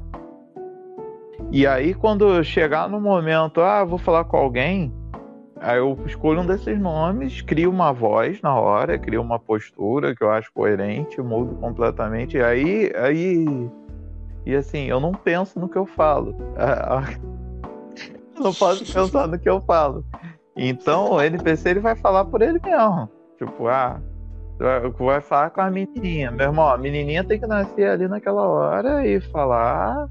E vai ser a menininha, ah, eu quero falar com o velho, ah, eu quero falar com uma prostituta, eu quero falar com, com um assassino. E por aí vai indo e os personagens têm que vir natural. Nem o NPC eu preparo mais, cara. Eu só sei, por exemplo, um evento que tá acontecendo. Tipo, se é uma sessão de de D20 e tem um, um, cara que, pô, tá fazendo um ritual em tal lugar. E eu sei que esse ritual tá acontecendo. Se eles nunca chegarem lá, o ritual acontece. Ou o ritual acontece em três dias. Levaram cinco, o ritual acontece vida que segue. Só que as coisas são orgânicas, o cenário continua se mexendo independente dos jogadores. Quando eu mestre, eu faço da seguinte forma: eu é, apenas marco os momentos principais que eu quero para a aventura. Tipo, ah, eu quero que nessa sessão eles encontrem uma torre para achar um artefato lá dentro. Então meio que eu vou construindo só aquilo e vou dando a, a deixa para que tipo, meio que umas pistas para que os jogadores vão comprando a ideia e vão até aquela torre para poder encontrar esse artefato. E eu, uhum. acho isso engraçado porque teve uma vez que eu tinha mestrado, tinha tava mestrando aventura e eu tava botando personagens, os personagens no deserto. Eu queria que eles seguissem por uma certa direção, tinha dado todas as pistas. E aí os caras chegaram, velho, temaram pra ir numa direção oposta, velho, completamente oposta. E eu, paz, como é que eu vou fazer isso? Na época eu não tava assim, aquele jogo de cintura de, bom, se eles seguirem por essa direção, eles vão dar nesse lugar. Eu só deixei os caras irem. E aí eu falei, beleza, você uhum. tá seguindo, você vê uma duna gigante e você sente que ela é um pouquinho afastada. E aí. É... O que, que você faz? Os caras. Não, eu vou subir, eu vou subir. Cara, beleza, você sobe. Lá, a uns dois quilômetros, você consegue ver uma placa. Aí teve o elfo lá, falou: Não, eu sou elfo, eu tenho a visão além do alcance. Eu vou ler o que, que tem na placa. Aí eu cheguei e falei: Olha, tá escrito na placa assim: O mestre não fez esse pedaço do cenário ainda. Por favor, vá na outra direção. É, bom demais. Nintendo 64, né? A parede invisível. Você anda, anda, Exatamente. Aí você batia no vento, assim. Mas, assim, só, só fechando a questão da, das sessões, essas duas sessões foram muito legais, as sessões deram super certo. Mas, cara, elas foram construídas ali em cima dos jogadores. E eu falo para eles, eu falo, cara, vocês são livres para colocar elementos no, no cenário Então, pô, às vezes o cara puxa uma informação que eu não tenho, entendeu? Questão da narrativa compartilhada. Você vive aí, tinha uma personagem de 70 anos. Eu falei, cara, você tem cultura e o que que teu povo faz? Aí joga nos peitos. Aí, não, faz isso, isso, isso. E a gente vai construindo junto. Então, pô, foram duas sessões muito boas, mas muito assim, muito no feeling, sabe? Muito no. Eu e os meninos, a gente até tava conversando sobre isso um dia desses, que era a gente criar um sistema onde, quando a gente estiver jogando, meio que em certos momentos a gente. Cada um de nós possa ser o mestre, sabe? Mesmo que seja por um breve momento, velho. Até o próprio Frenzy, que foi um sistema que o André fez, até mudou o nome agora da Keeper, ele tinha meio que essa proposta, sabe? Tipo, eu tô narrando uma floresta como ambientação. Se por acaso o Olavo chegar e falar, poxa, eu posso procurar para ver se tem algum galho perto. Aquele galho não existia, mas só pelo fato dele. Só pelo fato dele ter dito que quer procurar por isso, faz esse galho existir. Mas existem sistemas assim. É, isso que eu ia falar, cara. Tem, tem vários sistemas nessa mesma pegada. Uhum. Dungeon World é um bom exemplo. E tem sistemas que nem tem mestre, né? Tem sistema como o Fiasco, né? O Fiasco ele nem tem mestre, Sim. né? Acho, né? É. Eu não sei se eu consideraria o Fiasco um RPG. Ah, é? Sim, sim. Eu, ele é próximo de RPG. Cara, é sim. É, é só porque. Eu não sei nem se ele é. Não, ele é um RPG. O RPG é um jogo de interpretação de papéis. Ele não, ele não precisa ter dado. É, entendeu? Ele não precisa ter ficha. Desde que você interprete e aquilo tenha um efeito. Porque senão o teatro da mente do storyteller, que é o sistema de live, poderia também não ser. O Fiasco é um RPG, só que ele é um sistema de RPG que ele não é matematizado. Ele é ali da forma que o RPG. Ele é mais só interpretativo, mas é um RPG. Fiasco é legal. Inclusive, vocês já mestraram desse jeito? Já. Sem dado? Já, claro. Aham. Uhum. E foi uma experiência ruim, tá? eu, eu, comecei mestrando assim, na verdade. Antes de jogar 3DT e tal, a gente jogava assim na escola. Tipo, a gente, sei lá, 10, 11 anos. E, sei lá, não é uma experiência que eu pretendo voltar a ter. Eu comparo com a experiência que tive recentemente e eu acho que usando regras e tal, a gente consegue fazer muita coisa melhor. Ah, velho, eu não sei, porque eu também já narrei uma aventura sem usar dados, foi até sobre zumbi. E para mim funcionou perfeitamente, sabe? Os personagens começaram e terminaram a aventura. Eu discordo bastante. É, eu vou contar um grande segredo, cara. Independente do mestre, o responsável pelo sucesso da aventura é do jogador. É isso, você só tá lá para jogar o que o personagem tá buscando, né? Você só renderiza o mapa. Sim. Você pode ser o melhor, melhor narrador do mundo. Se os jogadores não comprarem a ideia da sessão e o tom que a sessão tem, não vai funcionar. Entendeu? Ou, comprar a proposta de estar tá disposto a interpretar e fazer o que o seu personagem realmente faria é o que vai fazer o jogo funcionar. Eu joguei uma sessão há duas semanas, onde eu joguei com uma prostituta velho, do Velho Oeste. Uma sessão muito divertida, por sinal. E assim, eu tinha uma arma. Tinha uma pistola. Só que eu nunca tirei na vida. Na hora que chegou a situação de combate, eu não combati. Eu apontei a arma, eu fiquei trêmula, me encolhi no canto eu não combati. Foram duas situações de combate na aventura.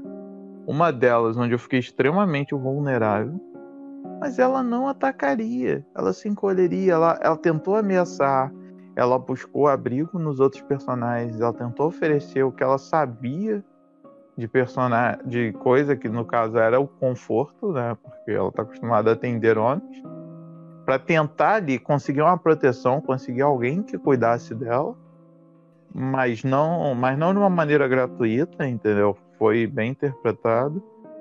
E assim, eu não combati. Se eu tivesse que morrer, aí na situação de vida ou morte que você tem que fazer alguma coisa, eu podia até tentar.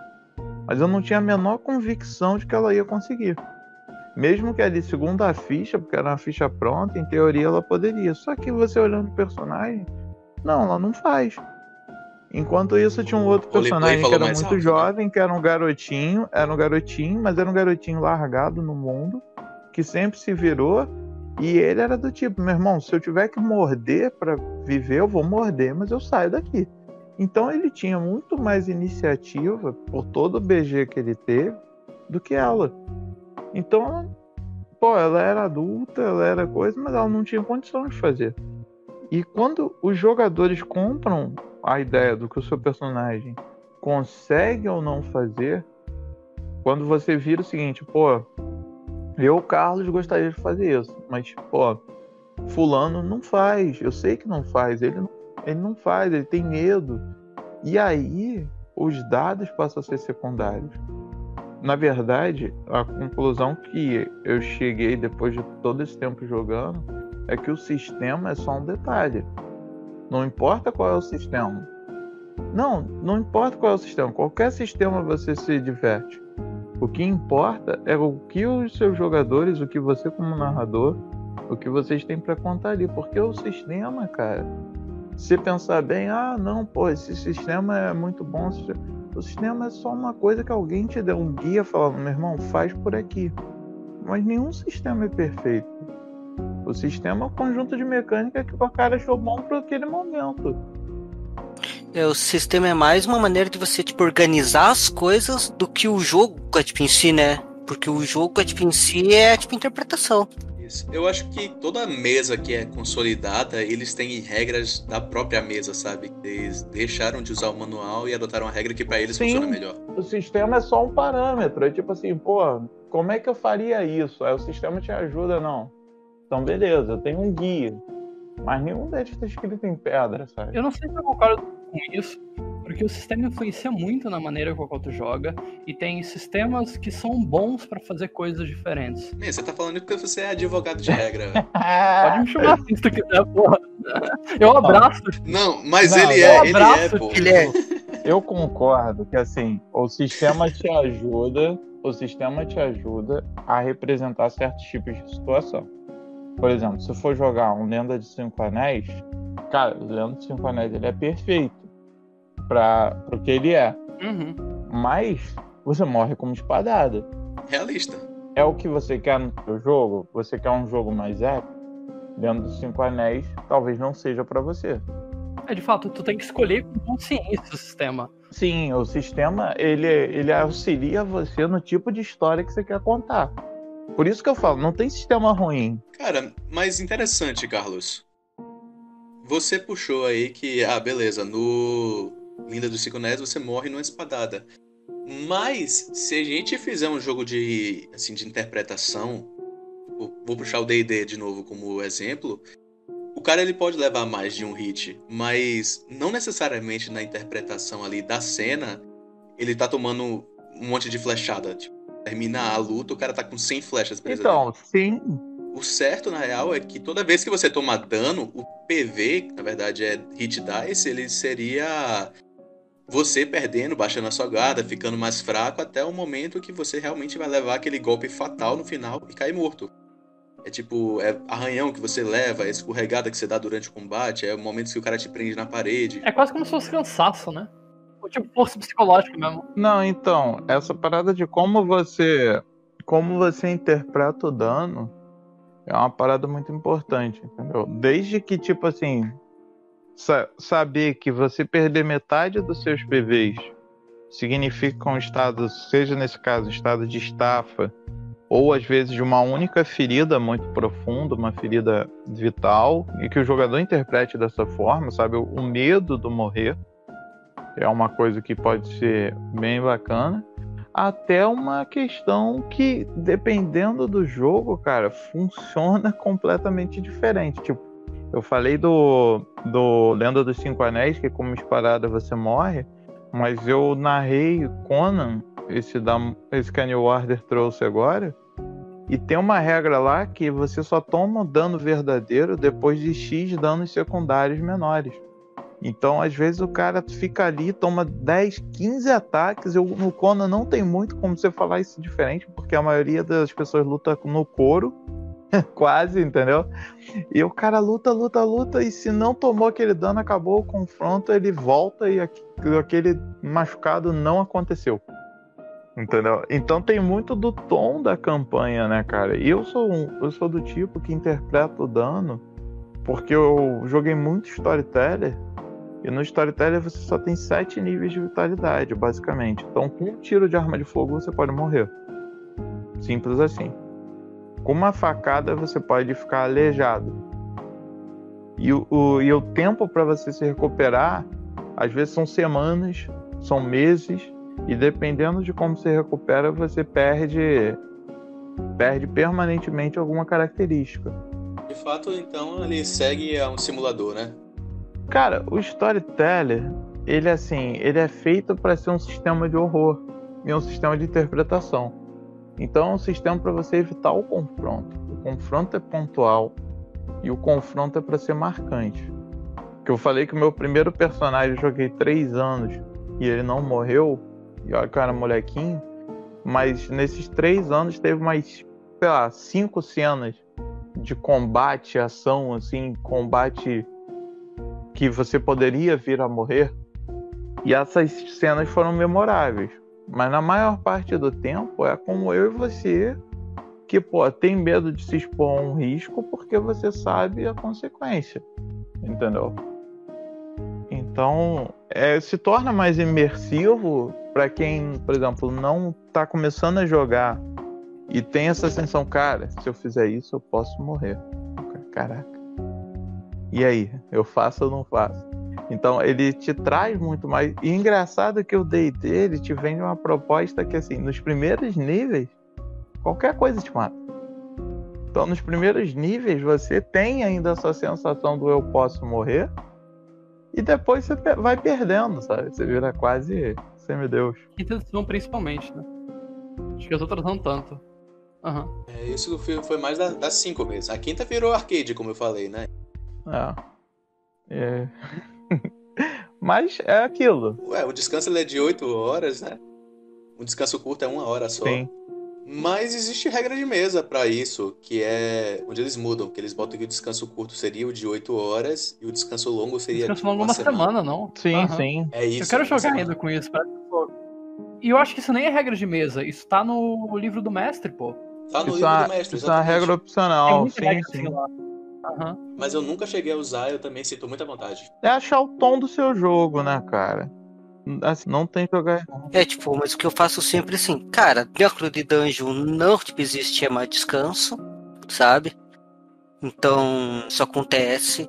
Se não tem como descansar, tipo, dentro de uma dungeon, não tem como. Ah, estou no meio de uma viagem que precisa ser rápida, não tem como parar uma horinha, sabe? É, não é porque o teu personagem ficou, tipo, uma hora sem fazer nada, tipo, que ele descansou, né? Ele tem que parar pra descansar, tipo, uma hora, né? E vai coisas assim, né? É isso, é porque espera-se que quando o personagem ele parou pra descansar, ele sentou, tá comendo É. alguma coisa, bebeu uma água. Dá aquele grau mesmo. Que realmente o cara só parar e ficar ali que nem uma hora meditando. Óbvio que tem raça que faz isso, É. literalmente, mas de uma forma figurativa, o cara, ah, só parei aqui, tô de boa, vou continuar. Não, ele para, ele tem toda uma vida, né? Tem toda uma É. construção.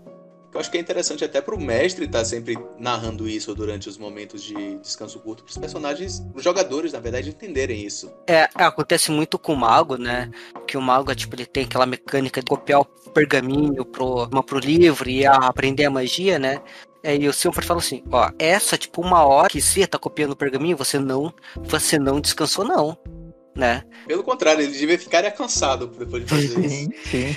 É, então, então aquela coisa assim. Eu faço bastante isso, mas, mas também tem o tom da mesa, né? Eu acho que essas coisas, mas não é com toda a mesa, tipo, com todo o jogador que dá, né? Às vezes Claro. Às vezes você tá ali pra se divertir, então, tipo, essas coisas acabam sendo, tipo, irrelevante. Ah, ah de- de- descansou uma hora, está divertido ali? Vamos, não tem problema, sabe, também. Sim, sim. O, o tom certo é o que todo mundo se É. diverte, cara. Assim, é o que a gente falou sobre mecânica. Se a mecânica te Você atrapalha. disse não existe RPG errado. Não, não tem RPG errado. Você tá se divertindo. O RPG só é errado, na minha concepção, quando alguém tá sendo exposto a alguma coisa que tá dando, fazendo mal pra ele. Entendeu? Tipo, temas sensíveis podem ser tocados? Podem. Desde que com responsabilidade. Eu, eu tenho mesas que, pô, tem temas bem pesados, mas eu conheço meus jogadores, eu sei onde eu posso ir, eu sei até onde eles me permitem, então não tá errado. Mas se eu pegar e colocar um tema que eu sei que pô, pode te gerar um, um desgaste emocional, um impacto, uma sensação que vai te dar o dano, aí tá errado. Esse é o único RPG errado, na minha opinião. Aquele que vai te deixar ali machucado, entendeu? Inclusive, na verdade, eu queria que Renata tivesse aqui hoje justamente por conta disso também, sabe? Porque uma coisa é nós quatro se reunirmos, jogar, tá ligado? A gente vai xingar um ao outro durante a partida, dar risada, fazer vários tipos de piada assim mais aberto, porque todo mundo aqui é de boa com isso. Outra coisa é, tipo, ter Renata na mesa que é uma mulher, tá ligado, velho? Então, tipo, o tratamento do mestre com o jogador é diferente, né? E, consequentemente, na mesa inteira também. Cara, vou te falar, não. não. Assim, não tem diferença no, no aspecto de como narrar. Eu sei porque ela é jogadora veterana. Eu acho que é muito mais uma questão da idade do jogador, às vezes, assim, que você toma um cuidado. E a questão como você aborda certas coisas, mas isso é com todo mundo. Por exemplo, essa questão do, do sexo do jogador, e pelo menos para mim não faz diferença. Mas, porque a violência, por exemplo, você às vezes está tocando nesse lado até por causa de uma questão de sexualidade. O, a violência de uma cena que tenha uma questão de abuso ou desgaste emocional, que pegue para esse lado sexual. baixou o tom de voz. Não, não, é porque assim, tanto para um homem quanto para uma mulher, cara, é tão impactante quanto. Assim. É tão impactante. É, com certeza. Porque quando você interpreta, eu pelo menos, quando eu interpreto, me ponho no lugar. E até eu escrevi um negócio hoje falando sobre a questão que o RPG é sobre empatia, né?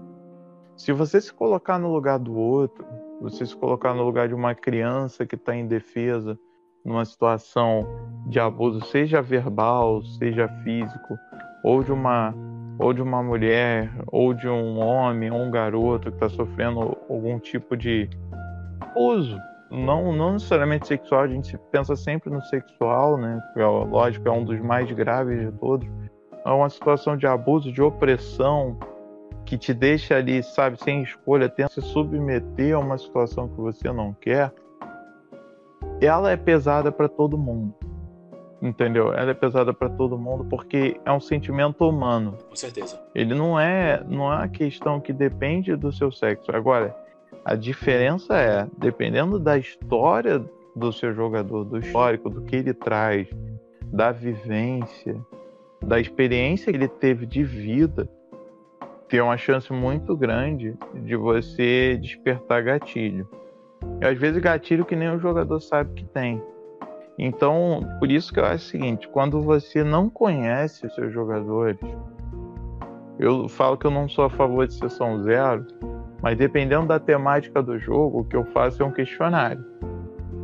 Eu te passo um questionário falando o seguinte: olha, esse tipo de tema, esse tipo de tema te fere. Pô, isso aqui, isso aqui, isso aqui te fere eu vou ser sincero para você, eu evito colocar. Eu sempre coloco a violência, principalmente nos jogos que não são épicos, de uma forma que a pessoa entenda a consequência da sua violência. Não não que a pessoa, tipo assim, pô, uma, vamos, tem aventura, vamos entrar na dungeon e matar monstro? Tem. Tem aventura, pô, vamos enfrentar os inimigos, vamos matar eles? Tem. Mas a partir do momento que você coloca ali, por exemplo, você está numa cidade, aconteceu uma coisa, um, um povoado de RPG pequenininho, uma vilinha, 60 cabeças. Meu irmão, um que morre ali, todo mundo conhece, todo mundo sofre, todo mundo chora. É, velho. É isso, todo mundo vai ficar triste. Entendeu? Mas um, uma cena Sim. de abuso, de, de opressão, que você deixa o jogador ali naquela ansiedade e ele não consegue, ele não tem onde sair, às vezes dá mal. Eu já vi jogador chorar, Eu já vi jogador se desesperar, eu já vi jogador desistir de jogar. Entendeu? Não. Poxa, já rolou semelhante comigo, velho. Já rolou semelhante comigo, coisa assim, porque teve uma época que um amigo nosso de infância, ele faleceu, tá ligado? E tipo, uhum. época, todo mundo, toda a galera ficou mal e tal.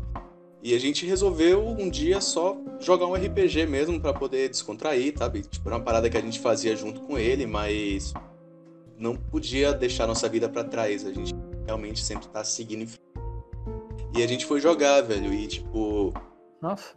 Eu tava narrando pro pessoal que, tipo, olha, tem uma tribo de goblins que tá guardando tal pessoa, sequestrou uma pessoa, vocês têm que ir lá atrás e, tipo. Até então tava no, saindo no, no fluxo bom, velho. Só que aí quando os caras começaram a, tipo, sair da mata realmente pra ir pra cima dos goblins, pra ir matando, velho, tipo.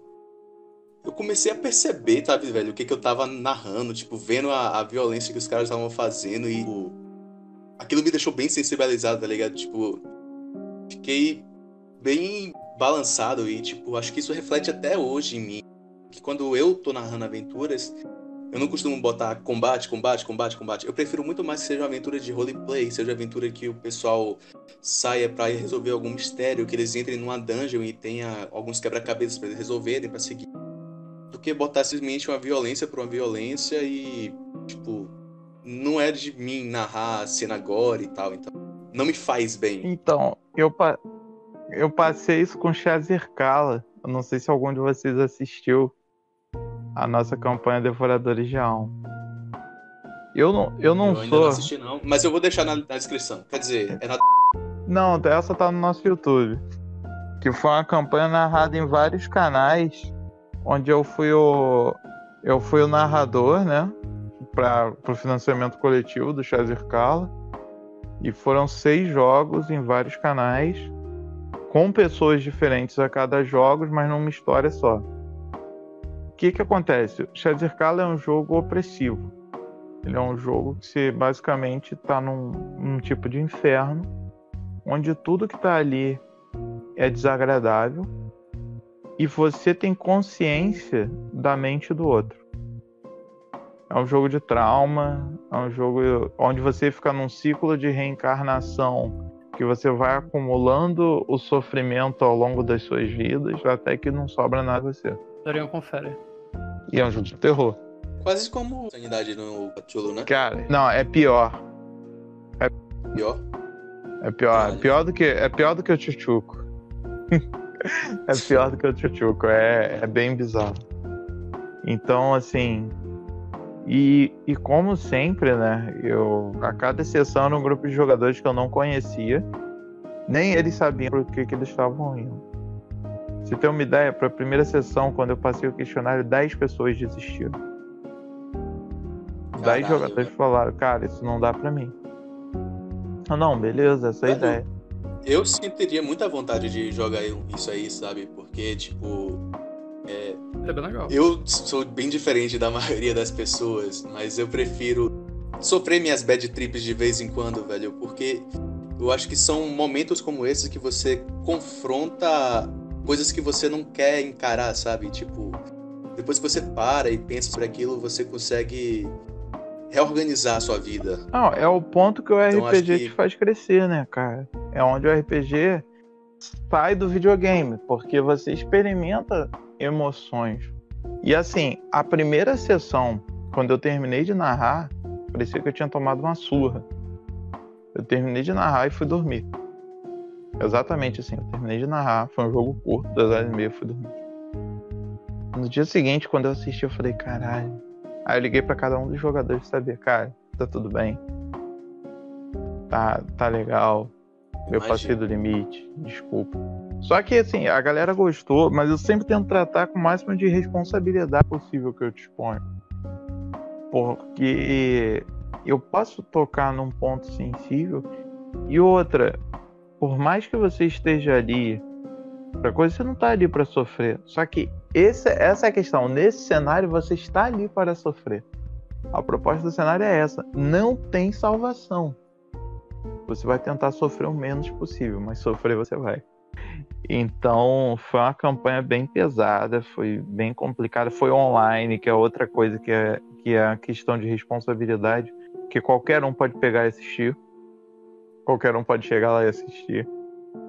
E é complicado. E tem aquele negócio também, né, velho? Como você tá online, você não tá vendo o, rosto dos jogadores, velho. Você não sabe como é que eles estão agindo, porque no presencial é aquilo diferente, né? Tipo, vai estar tá eu, Olavo do meu lado, eu vou olhar para ele, eu vou ver como é que ele tá se comportando, qual é a expressão no rosto dele. No online não, velho. No online meio que você fica com o tabuleiro ali ligado e você vai narrando. Não, não. Esse é com, esse é com câmera. câmera. Jogo de terror não dá pra jogar com tabuleiro. Não dá pra jogar com tabuleiro, não. Assim, a gente sempre joga com câmera, de preferência. E esse tipo de jogo, nesse grau de imersão, cara, você vai, se vocês assistirem as sessões, você vai ver assim que os testes são extremamente pontuais em todos os jogos. Às vezes tem sessão com um teste, tem sessão com nenhum teste. Nenhum teste na sessão inteira. Entendeu? E, e, todo mundo, assim, num, numa emissão, numa piração ali de estar tá dentro do personagem, porque o, o jogo é para ser psicológico, então é aquilo, cara. Teste, para quem tá começando a narrar, teste só quando necessário. Porque se você faz aquilo ali todo dia, numa situação normal você consegue fazer. Pode levar mais ou menos tempo de acordo com a dificuldade. Tipo, ah, você, isso aí você passa ali duas, três horas estudando, você resolve, ou empenhado ali, você põe uma narrativa para representar a dificuldade. Se não vira trapalhões, o cara, ah, eu sou um mago, eu quero fazer isso, eu tirei um, eu, o que eu sempre fiz eu não consigo fazer. É uma situação de tensão, tudo bem, você ter o teste para representar a influência ambiental nisso. Mas no geral, mais terror, cara, terror não é para você ficar colocando teste. Por sinal, domingo vai ter o Mestres do Terror, né? Sim. Quem quiser, no Dia Nacional do RPG, quem quiser assistir, eu vou estar lá conversando sobre terror. Assistir. Com a galera maneira. Inclusive, eu vou deixar o, o, o link da algum na descrição. Ah, valeu. É tipo, essa coisa do teste, eu sempre. Eu antes de eu pedir um teste ou coisa assim, tipo, eu sempre penso assim. É tipo, quanto sucesso ou tipo a falha vai é, trazer consequências aqui. Se são mínimas, eu acho que não precisa. Se são grandes as consequências, eu acho que vale a pena fazer o teste, né? Qual a necessidade disso? Isso me lembra uma campanha improvisada. Na real, não foi nem uma campanha, uhum. foi uma one shot improvisada que eu joguei uma vez. Que era sobre One Piece. E o cara, o mestre, ficava mandando de fazer teste a cada 5 minutos, tá ligado? Tinha teste para manter equilíbrio dentro do navio. era esse o nível de insanidade. Eu vou te falar, eu trabalho embarcado eu, eu entendo porque ele testou, eu não testaria em jogo. Sim. E, e, é, era insuportável. Qualquer situaçãozinha mínima que não ia ter impacto nenhum. Mas eu entendo porque que ele testou, porque, rapaz, se pegar um mar virado. um mar virado não, é, é, a pior coisa que você pega na vida. Uhum. Eu acho que faria sentido se fosse tipo uma cena de combate que tá tendo uma tempestade muito louca. Mas não, não era. Era uma cena normal e o mar tava normal, tá ligado? Então, numa cena de combate, cara, numa cena de combate é essencial. Uhum. Tipo, mar de almirante, né? Sem onda. Mas numa cena de combate é extremamente necessário. Assim. Mas você não precisa fazer o teste, você põe uma dificuldade a mais em tudo. É, tem várias formas melhores de mudar. Uhum. É como o Carlos falou mesmo, o teste tem que rolar quando ele é necessário. Eu acho que ele deveria ser necessário com frequência. Eu acho que a gente deveria fazer vários testes ao longo de uma sessão, porque o sistema tá ali para isso. Mas com certeza a gente não tem que rolar teste toda hora sem motivo nenhum. Sim, sim. É, Carlos, velho, é, você é, tem sessão às 9 horas, não é isso? Não, hoje, hoje não vai ter. Hoje ah, eu tirei então uma folga. Eu um vou, eu vou narrar amanhã só. Hoje eu tirei uma folga porque semana passada foi bizarro. Eu mestrei cinco. Ó, basicamente sim. Em sete dias eu mestrei cinco vezes. Com cinco jogos diferentes. Com, sendo que neles só um eu conheci os jogadores. Então. Nossa. Cada dia. Cada dia foi uma aventura, cara. A gente teve em Eberron, a gente teve no Faroeste, a gente teve em jogo de terror. Aí no outro dia a gente jogou TV Colosso. Sim, sim, eu narrei TV Colosso, não é do tempo de vocês. Mas em Pugmare.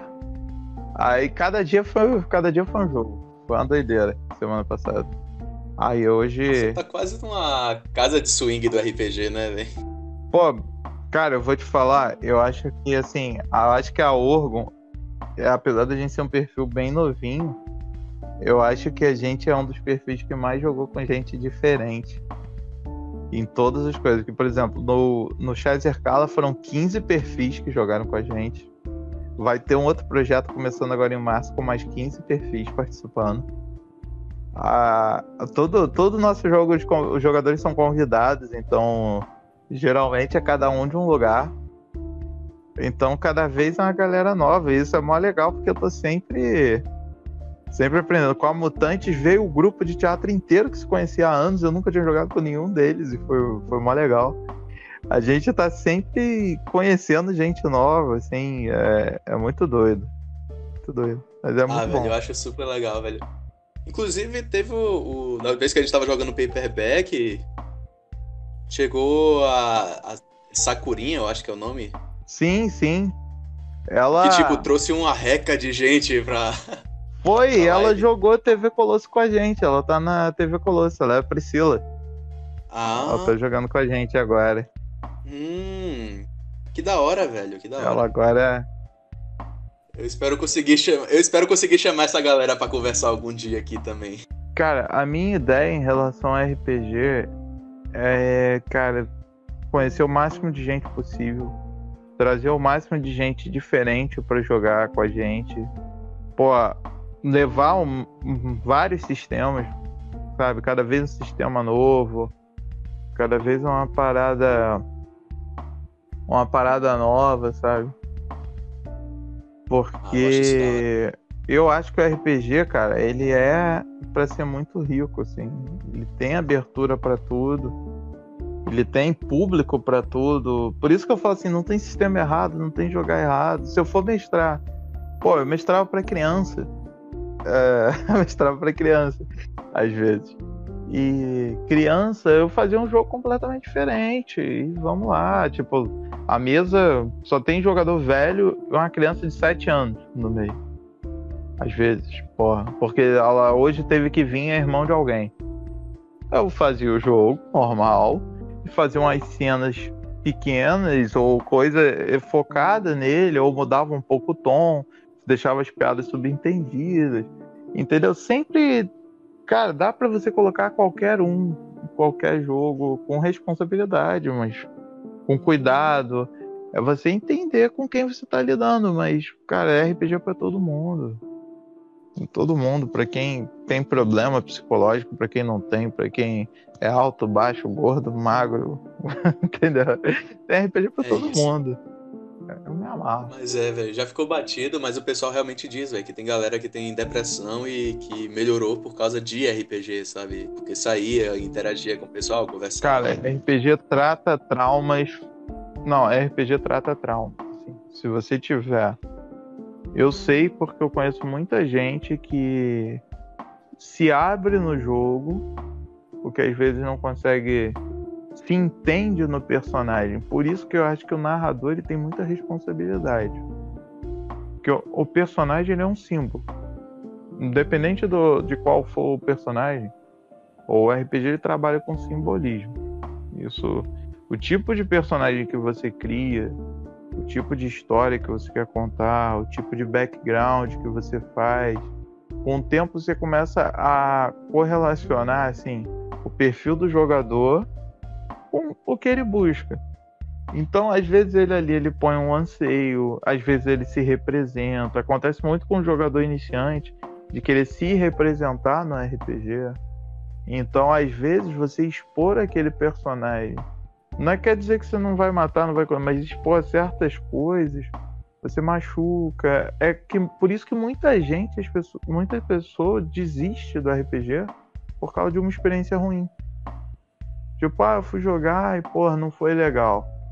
Porque às vezes pegou um, um garoto ou alguém imaturo que às vezes glorifica a violência, acha que é uma parada assim, não, a gente é mal, a gente é legal. Entendeu? Porque é fase de vida também. O jogador que você é hoje não é o mesmo que você era um ano atrás. Sim, com certeza. O jogador que eu sou hoje não é o mesmo que era 20 anos atrás. entendeu? Nem o narrador. Cada dia você vai mudando, você vai aprendendo. É isso. Mas tem um, um papel muito grande. E eu falo muito, né? Eu vou parar de falar. Não, man, relaxa, velho. Você é o convidado de hoje. Normal. Você é o convidado, você que tem que falar mais mesmo. A gente vai ter vários outros episódios pra falar. É, vem cá, uma pergunta. Hoje em dia. Hoje em dia vocês preferem mestrar ou jogar? Cara, eu prefiro jogar com toda certeza. Eu mestrava bastante até quando era mais novo, até, sei lá, meus 15 anos. Mas chegou um ponto que, sei lá, é, na real, eu mestrava porque eu não tinha ninguém pra mestrar, tá ligado? E porque os meus amigos não eram tão interessados em RPG, então eu tinha que fazer isso como vocês falaram antes mesmo, pra conseguir chamar a galera pra jogar. Hoje em dia que eu conheço mais gente que joga e tal através da internet mesmo, eu prefiro só jogar e foda-se. É tão mais cômodo. Cara, desde 2000 que eu só narro. Caralho, velho. Então, assim, o, o, o online, o online tem sido a oportunidade de jogar, apesar da maioria das vezes eu narrar. Mas é legal, é legal jogar. Mas aqui na, aqui na minha mesa a gente chegou numa conclusão que é o seguinte. Às vezes, o que, que a gente faz? Os NPCs eles têm vida própria. Todo mundo sabe disso. Só que aí, às vezes, o que acontece é que determinados NPCs têm arcos só dele. Então eu deixo ele ser o narrador e um jogador jo mestra aquele arco para mim do NPC, que geralmente é uma sessão ou três horas, ou às vezes um quatro ou cinco sessões para fechar o arco de um NPC importante que está numa jornada própria e depois o que acontecer ali volta para a campanha original. Então tem um rodízio que me permite jogar de vez em quando, entendeu? E aí eles tomam o controle da minha campanha para aquele NPC e depois a gente descobre o que, que aconteceu. E é bem legal. Rola, rola um agora a gente troca. Véi, pra mim eu já senti muita vontade de, tipo, juntar com o pessoal pra jogar e, tipo, digamos que eu tô mestrando pra quatro caras.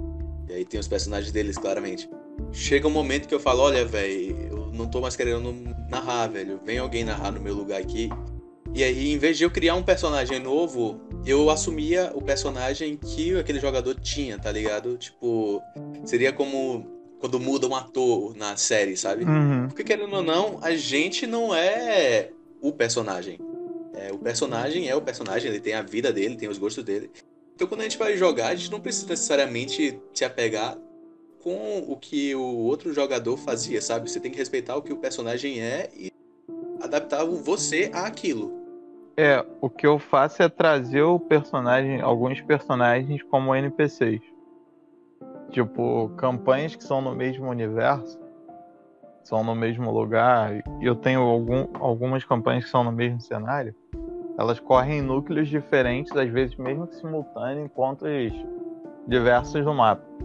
Então, às vezes, quando um personagem daquele jogador interage com o personagem dele, que eles têm mais de um personagem na mesma campanha, eu assumo um dos personagens, ou às vezes acontece que o jogador tem que interpretar os dois personagens. E aí, quando é ele com ele mesmo, é Sim. é muito engraçado, porque eu faço ele interpretar ele com ele mesmo a sessão inteira. Então ele tem que trocar voz, trocar timbre, trocar gesto. Eu, eu sinto um pouco de vergonha alheia, sabia, velho? Não, rapaz. Quando eu faço isso. Eu sinto muita vergonha alheia. Porque, tipo, você vai narrar dois personagens, dois NPCs que estão conversando na frente dos jogadores. Então, tipo, fica parecendo o, o Smeagol quando vai mudando o ângulo da câmera, sabe? Tipo, eu viro pra um lado, depois eu viro pro outro. Ah, sim. Eu tento evitar cenas assim quando eu mestro. É, tipo, o mestre, isso tipo, é mais comum, tipo, mas eu tipo, achei legal, tipo, que o Carlos ele fazia isso com, tipo, os jogadores. Eu nunca tinha feito isso com, tipo, o jogador. Eu, isso eu quero fazer agora. Fazer o jogador, tipo, esquizofrênico também. Não, a gente evita, mas o que, que acontece? É porque a gente tem campanhas que elas estão no mesmo universo, que elas estão correndo, elas se alcançam. Então, por exemplo, a gente tem uma campanha que um dos personagens, a gente sabe que é a mãe de um personagem da outra. Então, apesar delas terem um lapso temporal de 30 anos, a gente sabe que em algum momento aquele personagem vai nascer dessa pessoa. Isso, isso já está definido. Então, tem campanhas que elas são intercaladas porque os meus jogadores são todos loucos igual a mim. Então. Cara, aí é que tá, velho. Mexer com. Mexer com tempo. linha do tempo diferente é uma coisa sinistra, tá ligado? Porque, tipo, o que que impede um dos jogadores de ser arrombado e matar a mãe do cara, tá ligado? Não, pode acontecer. Pode acontecer, dela morrer. A gente espera que não. Mas assim, na verdade foi o seguinte, é que o, a gente jogou primeiro a campanha e o maluco falou sobre a mãe dele. E coisa e tal. E anos depois, tipo 5, 6 anos depois, a gente decidiu jogar com uma campanha de uma jogadora, que a jogadora desse personagem falou, eu vou jogar com a mãe dele. E aí a gente teve que jogar uma campanha no passado, porque a gente sabe, porque o jogador definiu que aquela personagem é aquela personagem pode acontecer de morrer. Pode. Mas isso aí também limita você, no caso, né? É Não. É isso. Tipo.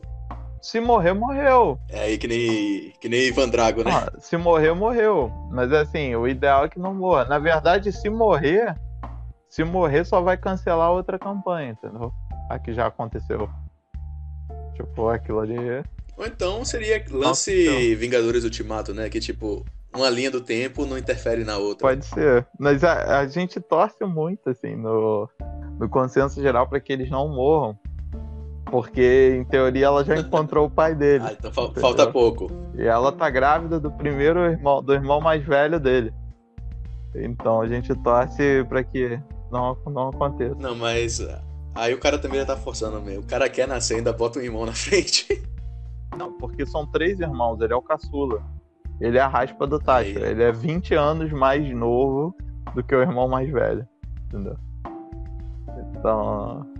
É, é muito doido, cara. Muito doido. Mas é muito divertido. Mas eu não vejo também como uma limitação, porque, cara, pode rolar, pode não rolar. Às vezes. Às vezes você, tipo, anula pedaços daquela outra campanha, mas. Mas nada é fixo, cara? Não prefixo. É só você pensar, cara, tipo assim, pô, isso é um absurdo. Mas só você pensar com um livro. Por exemplo, o, o Game of Thrones. Todo mundo leu Game of Thrones e depois tá saindo material agora dos antepassados dele. Você sabe que em algum momento o personagem vai nascer. Mas mesmo assim, quando você estiver lendo, você tem aquela sensação, cara, e se ele morrer? Entendeu? Esse Pode acontecer. Se você tiver a capacidade de imersão, é saber o final ou um determinado fato, não te impede de vivenciar aquela história. Entendeu? De sentir aquela história.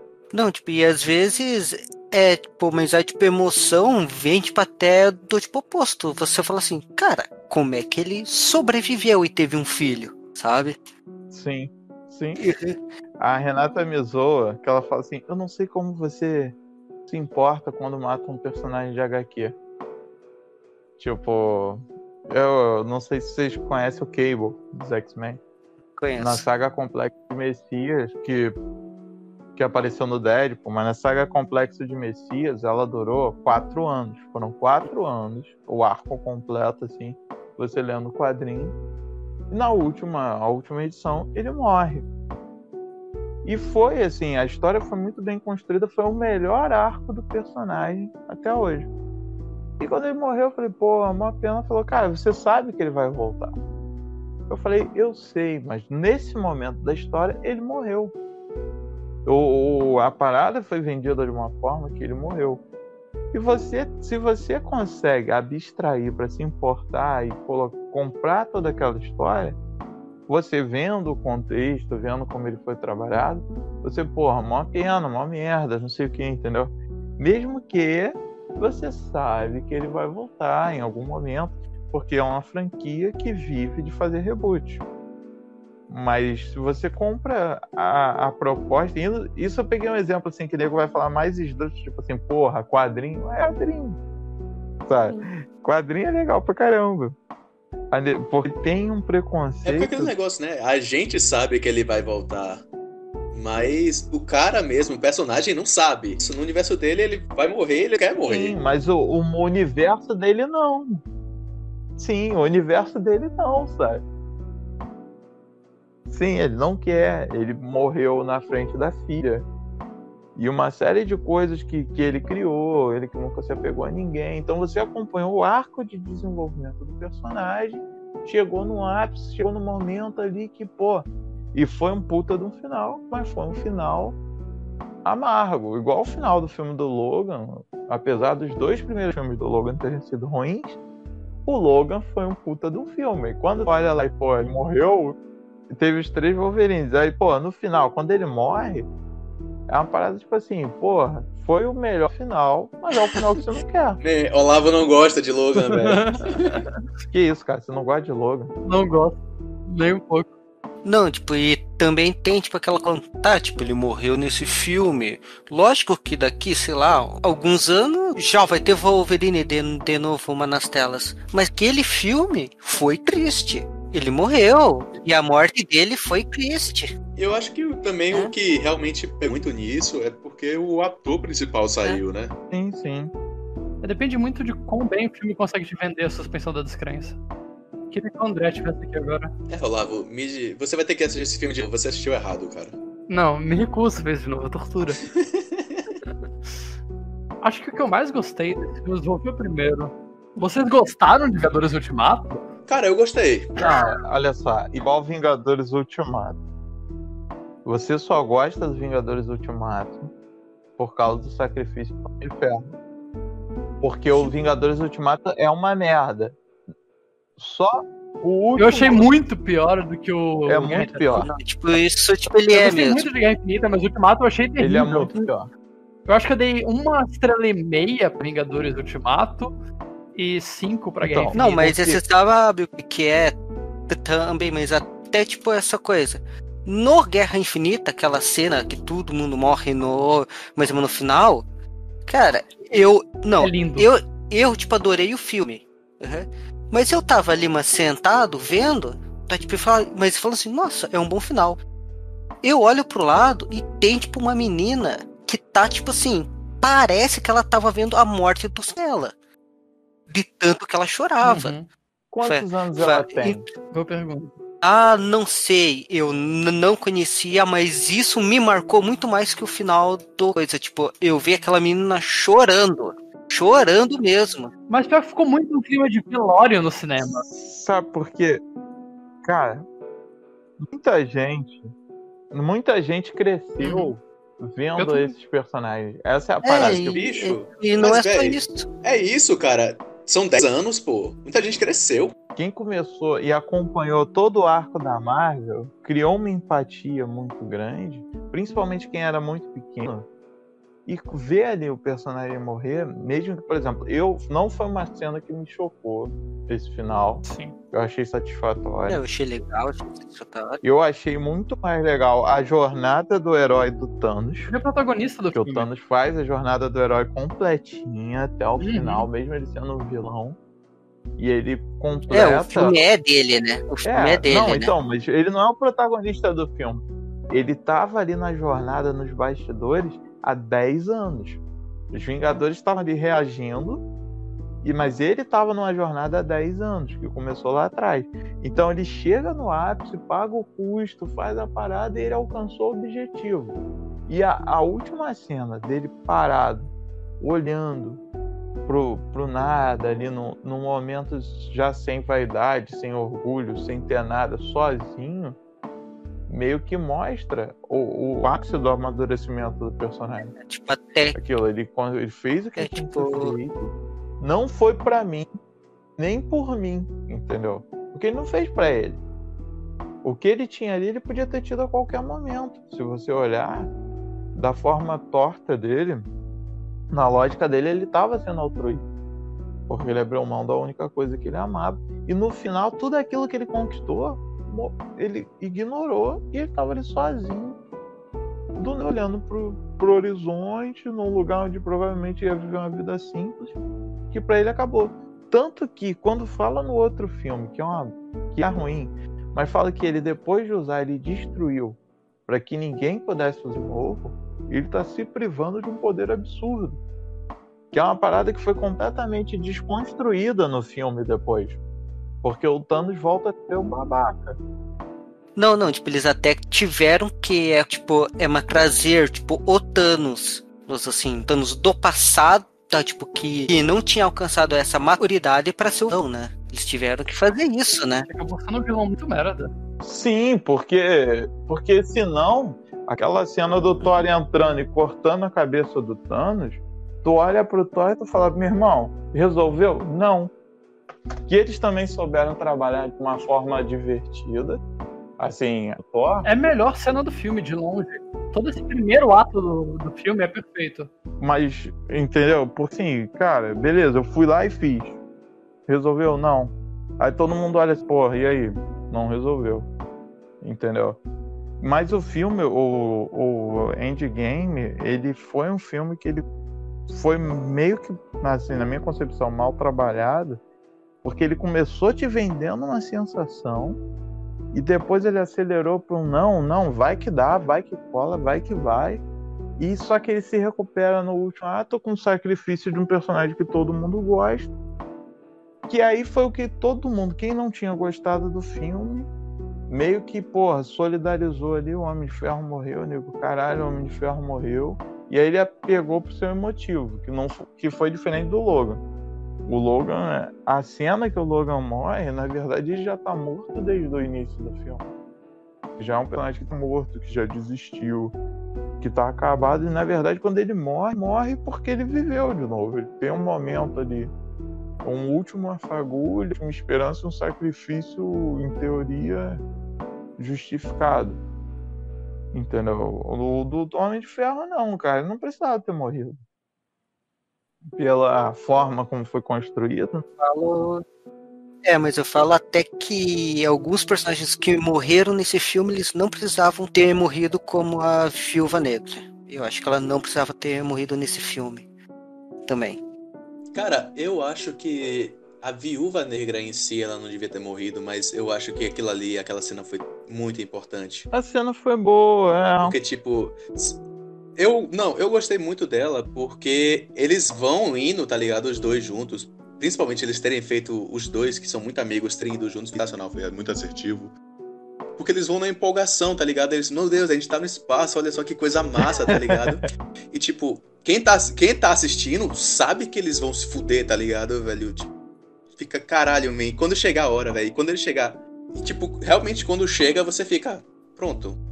E agora, tá ligado? Será que eles vão dar um jeito, velho? Eles não dão, man. Acaba sendo do jeito que a gente imaginou que ia ser e a tristeza só vem, porque querendo ou não, a gente conhece Viúva Negra desde Homem de Ferro 2. Não, é que a minha coisa com a morte da Viúva Negra é muito, tipo assim, ela não causou uma, nenhum tipo de impacto, tipo, em questão de arcos de personagem, sabe? A, ela não encerrou um arco ali, tipo, ela não fechou, tipo, uma história dela, tipo, até porque ela nem teve história mas direito, né?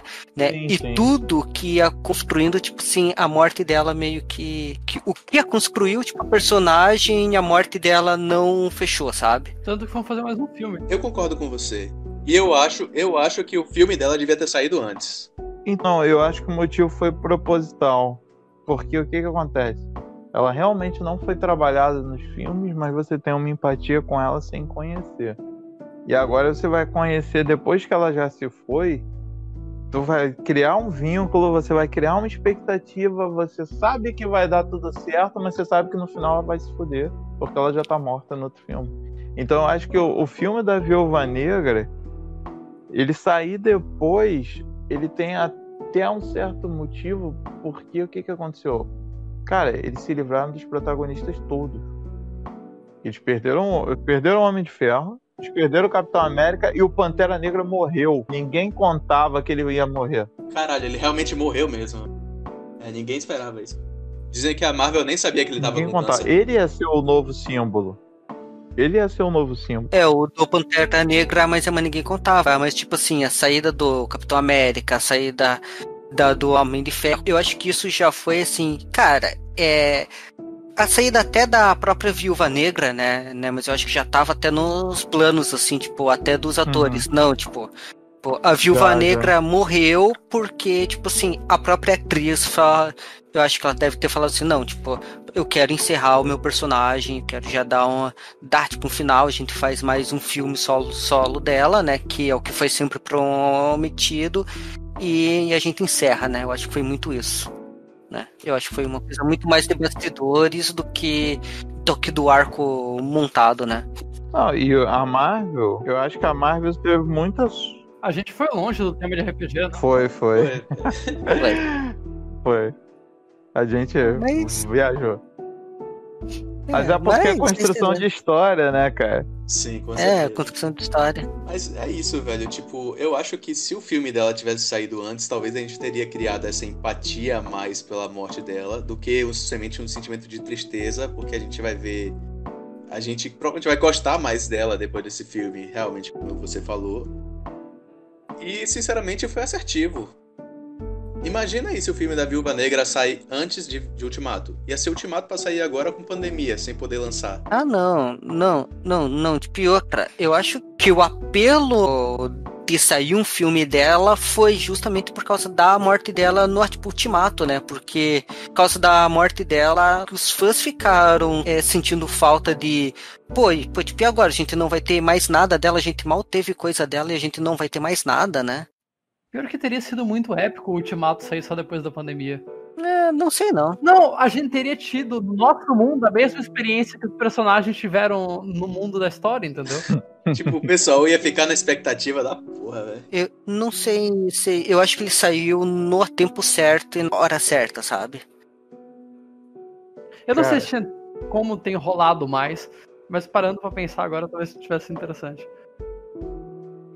É, mas eu acho assim que vamos, que vamos dizer assim, tipo, uma WandaVision está sendo mais. Ela está sendo no tempo certo, tipo, que é justamente o tempo do pessoal, tipo, em casa, tipo, para acompanhar uma série, para acompanhar uma coisa. Uma série muito mais de teoria, né? Vocês estão vendo, aliás? Eu tô vendo sim, né? Eu tô, eu tô. Você viu os três é. episódios? Eu vou te falar que a pandemia salvou a Marvel. WandaVision fica três de tópicos toda semana. A pandemia salvou a Marvel. Porque ela teve, ela teve um grande problema de perda de protagonista. Ela teve tempo para se reorganizar nesse um ano parado para se reorganizar e traçar melhor os planos, cara. Eu acho que esse gap, tanto a questão de você trabalhar com série, você não ter que mandar um, um filme para o cinema, que poderia ser um fracasso de bilheteria por causa justamente da falta de conhecer os personagens. Eu acho que mudou a estratégia. Tem filme que já era para ter saído, não saiu. E a, trabalhar com série, ela tá podendo tanto calçar de novo um, um, um chão forte, assim, uma base forte para crescer as histórias. Que WandaVision começou, cara, os três primeiros episódios é difícil de assistir. Assim, eu, eu achei difícil. Os três primeiros episódios são bem pesados. Então, eu comecei assistindo, eu não achei pesado, velho. Sinceramente, eu achei meio chato. Não, achei chato. Então, pesado de, de tipo assim, de tipo arrastado, né? É bem episódico. Não, não, é que ele tem uma proposta bem diferente até do que a gente tá acostumado, né? Eles não trazem somente referências às séries antigas, né? Eles trazem o ritmo. Sim, sim. Então, tipo, é como é como aqueles episódios é você tá realmente vendo tipo uma série lá dos anos 60, sabe? Traz todo o contexto, piadinha boba, Sim, água com, açúcar. É, bem... é, e quem nasceu nos anos 90 já, já não consegue ver isso, né? Porque já era uma coisa muito diferente, né? Mas é o quarto episódio, cara, engrena, e daí pra frente foi uma, uma ascensão, assim, que eu vou te falar, a série tá sendo bem legal. E eu acho que ela vai, vai ser ela. Tá sendo uma das melhores coisas que a Marvel fez. Sim, ela que vai definir os próximos anos mesmo, tanto em ritmo quanto em você definir um novo inimigo, uma estrutura, vai mudar a porra toda. Então eu acho que está sendo bem produtivo, assim. E a pandemia fez com que a Marvel não jogasse um filme no cinema numa hora que você ainda não tem empatia por ninguém. Porque a Capitã Marvel é sem sal. O Pantera Negra morreu. Pô, a forma como o Sam Wilson recebeu o escudo o Sam Wilson recebeu o escudo, tipo assim, toma. Mas vai ter série dele, que eu acho que isso vai ser interessante. É, tipo, mas o Homem-Aranha, que é o que tem mais carisma e coisa, tipo, os filmes, eles não, tipo, agradaram tanto é, quanto eles queriam, né? Sim. eu acho, eu acho os filmes bons, cara. O problema é que o Homem-Aranha teve três atores em 15 anos. Sim, é verdade. Saturou um pouco. Tipo, e querendo ou não, os dois filmes do Homem-Aranha, tipo, eles estavam estritamente ligados a um, mas ao Homem de Ferro, né? Então, tipo. Sim, os dois primeiros são Homem de Ferro, tá ligado, velho? Primeiro é ele sendo o, o, o, aprendiz dele, e o segundo é ele realmente meio que tomando o lugar. Tanto que o, tem aquela cena no avião que o rap falou: vou botar música. Ele, ele bota a música de ACDC e ele fala: Ah, eu amo Led Zeppelin. Eu gosto muito dos vilões desses filmes do Homem-Aranha.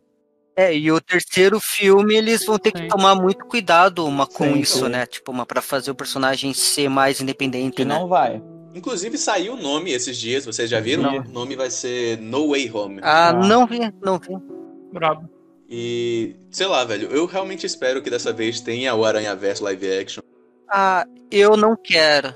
Eu não quero, porque eu acho que e sei lá, vai ser uma repetição de algo, tipo, que foi tão bom, tipo, ali, tipo, ali na tipo, animação, tipo, funcionou tanto, tipo, e que pode ficar, sei lá, como as versões live action da Disney, sabe? Que acaba ofuscando, tipo, acaba não funcionando tão bem. Eu queria que fosse uma história muito mais fechadinha. É. Eu não sei, cara.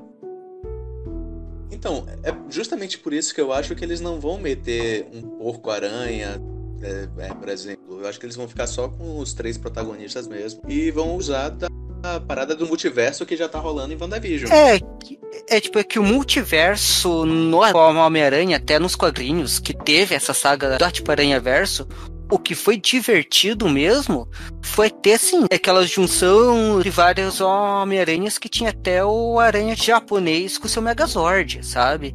Mas e foi isso que fez a HQ ser legal, tá ligado? Sim, o Spider-Man. É, o Spider-Man com seu Megazord o Leopardo. Leopardão. É. é. Então, tipo assim, assim é, foi esse que foi o divertido, sabe? sabe? E eu acho que, sei lá, talvez você você é fazer tipo um multiverso no, no tipo Homem-Aranha só para trazer os outros, eu acho que não ia ser tão legal assim, sabe? É assim, a minha opinião sobre o multiverso do Homem-Aranha é que pode ofuscar o Homem-Aranha que você tem hoje. Porque. É. Justamente, Mas é, eu acho que você. A Marvel pegar e falar que existe um multiverso não só do Homem-Aranha, mas com os X-Men da Fox e coisa e tal. O pessoal dos seriados e os outros seria legal por questão de respeito a um público que consumir um conteúdo durante anos. Entendeu? Sendo ou não, agora que é tudo deles, eu acho que é uma questão de um, de um respeito ao fã. É, tipo, mas isso tipo, eu acho muito mais válido.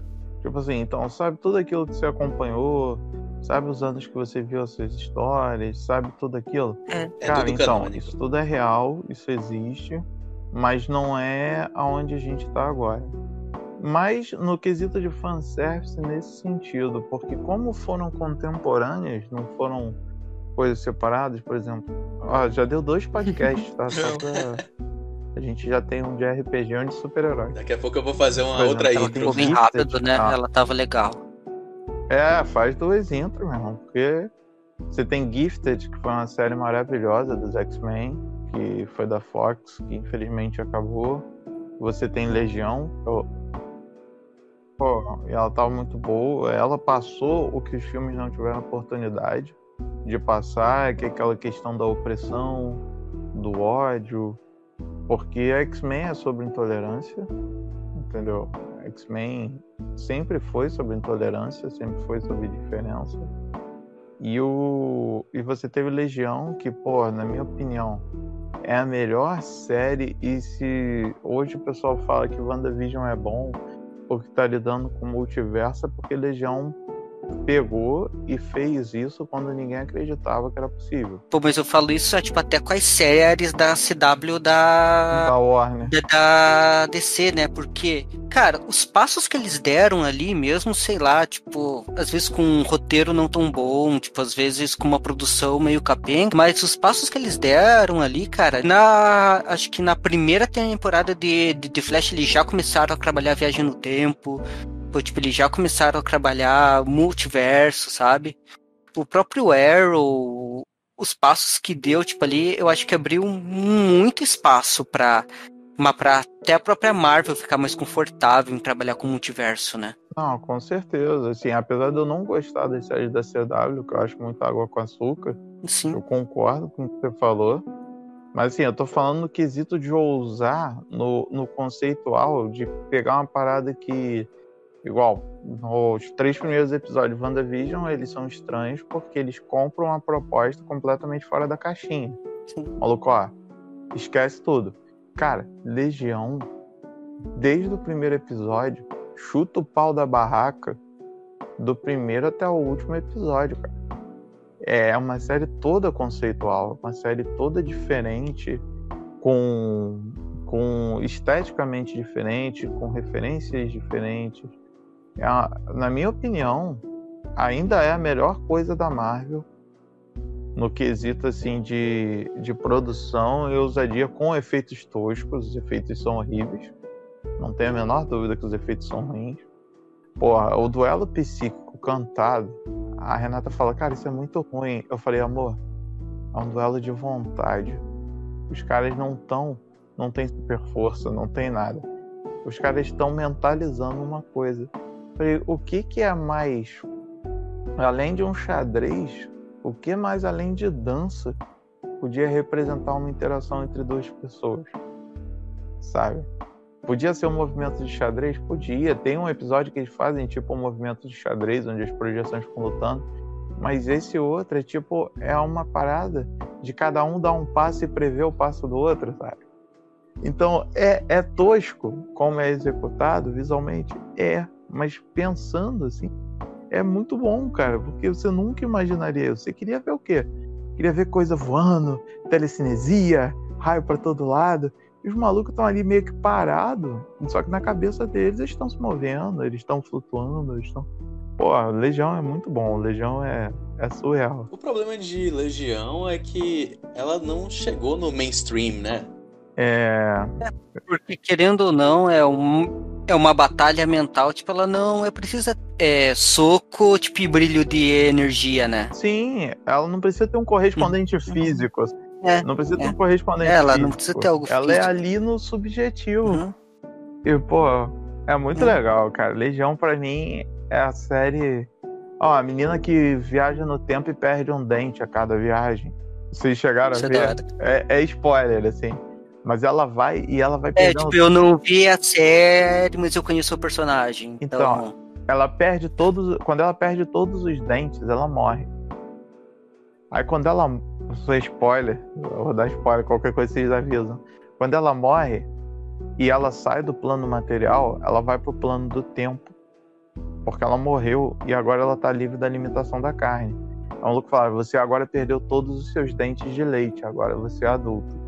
Ela passa por um processo de sofrimento físico para trespassar essa limitação da carne. ela vai morrendo, tentando viver várias vezes, mudar para ela entender que certas coisas não podem ser mudadas.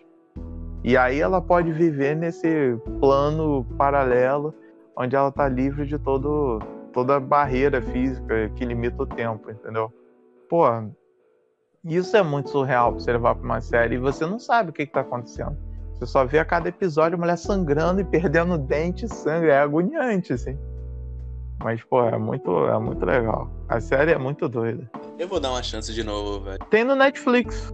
Tem no Netflix. Vale a pena assistir. Tem, tem ela completa. É, eu sei. Eu, eu assisti dois episódios e acabei parando. Ah, você parou no final do primeiro Porque- episódio, quando você vê aquela dança tipo filme indiano. Muita gente fala assim, cara, que, que eu tô assistindo? Eu sei. é que muitas dessas séries, mas eu tipo entendo o pessoal meio que parar, É porque o pessoal, muitas vezes, tipo, eles vão com a cabeça esperando uma coisa, sabe? E muitas dessas séries tu tem que comprar muito, tipo, a ideia, né? né? Ou senão não vai pra frente. É, você tem que se, se despir, se despir do que você espera e aceitar o que te derem. Tipo assim, não, X-Men, garra, fogo, gelo, quase Capitão Planeta. Fala, não, meu irmão, esquece tudo. Esquece o que você viu até aqui. Porra, o final da série é surreal. Eu não vou falar porque você vai assistir. Mas o último episódio, como ele acaba, é do caralho. Vou dar, vou dar essa chance. É do caralho.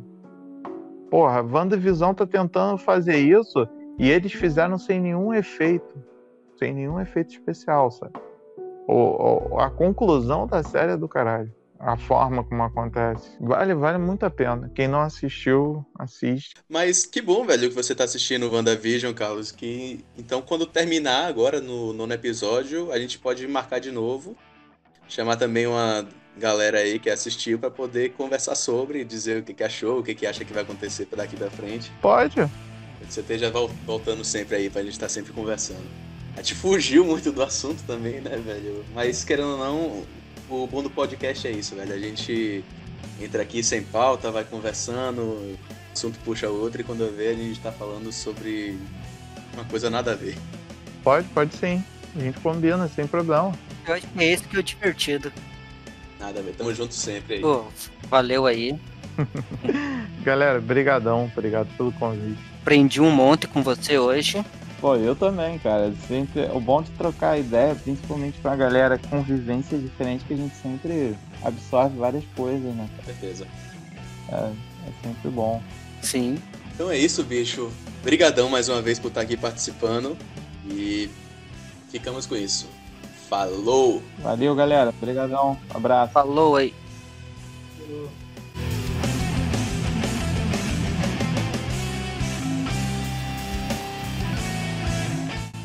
Olavo morreu.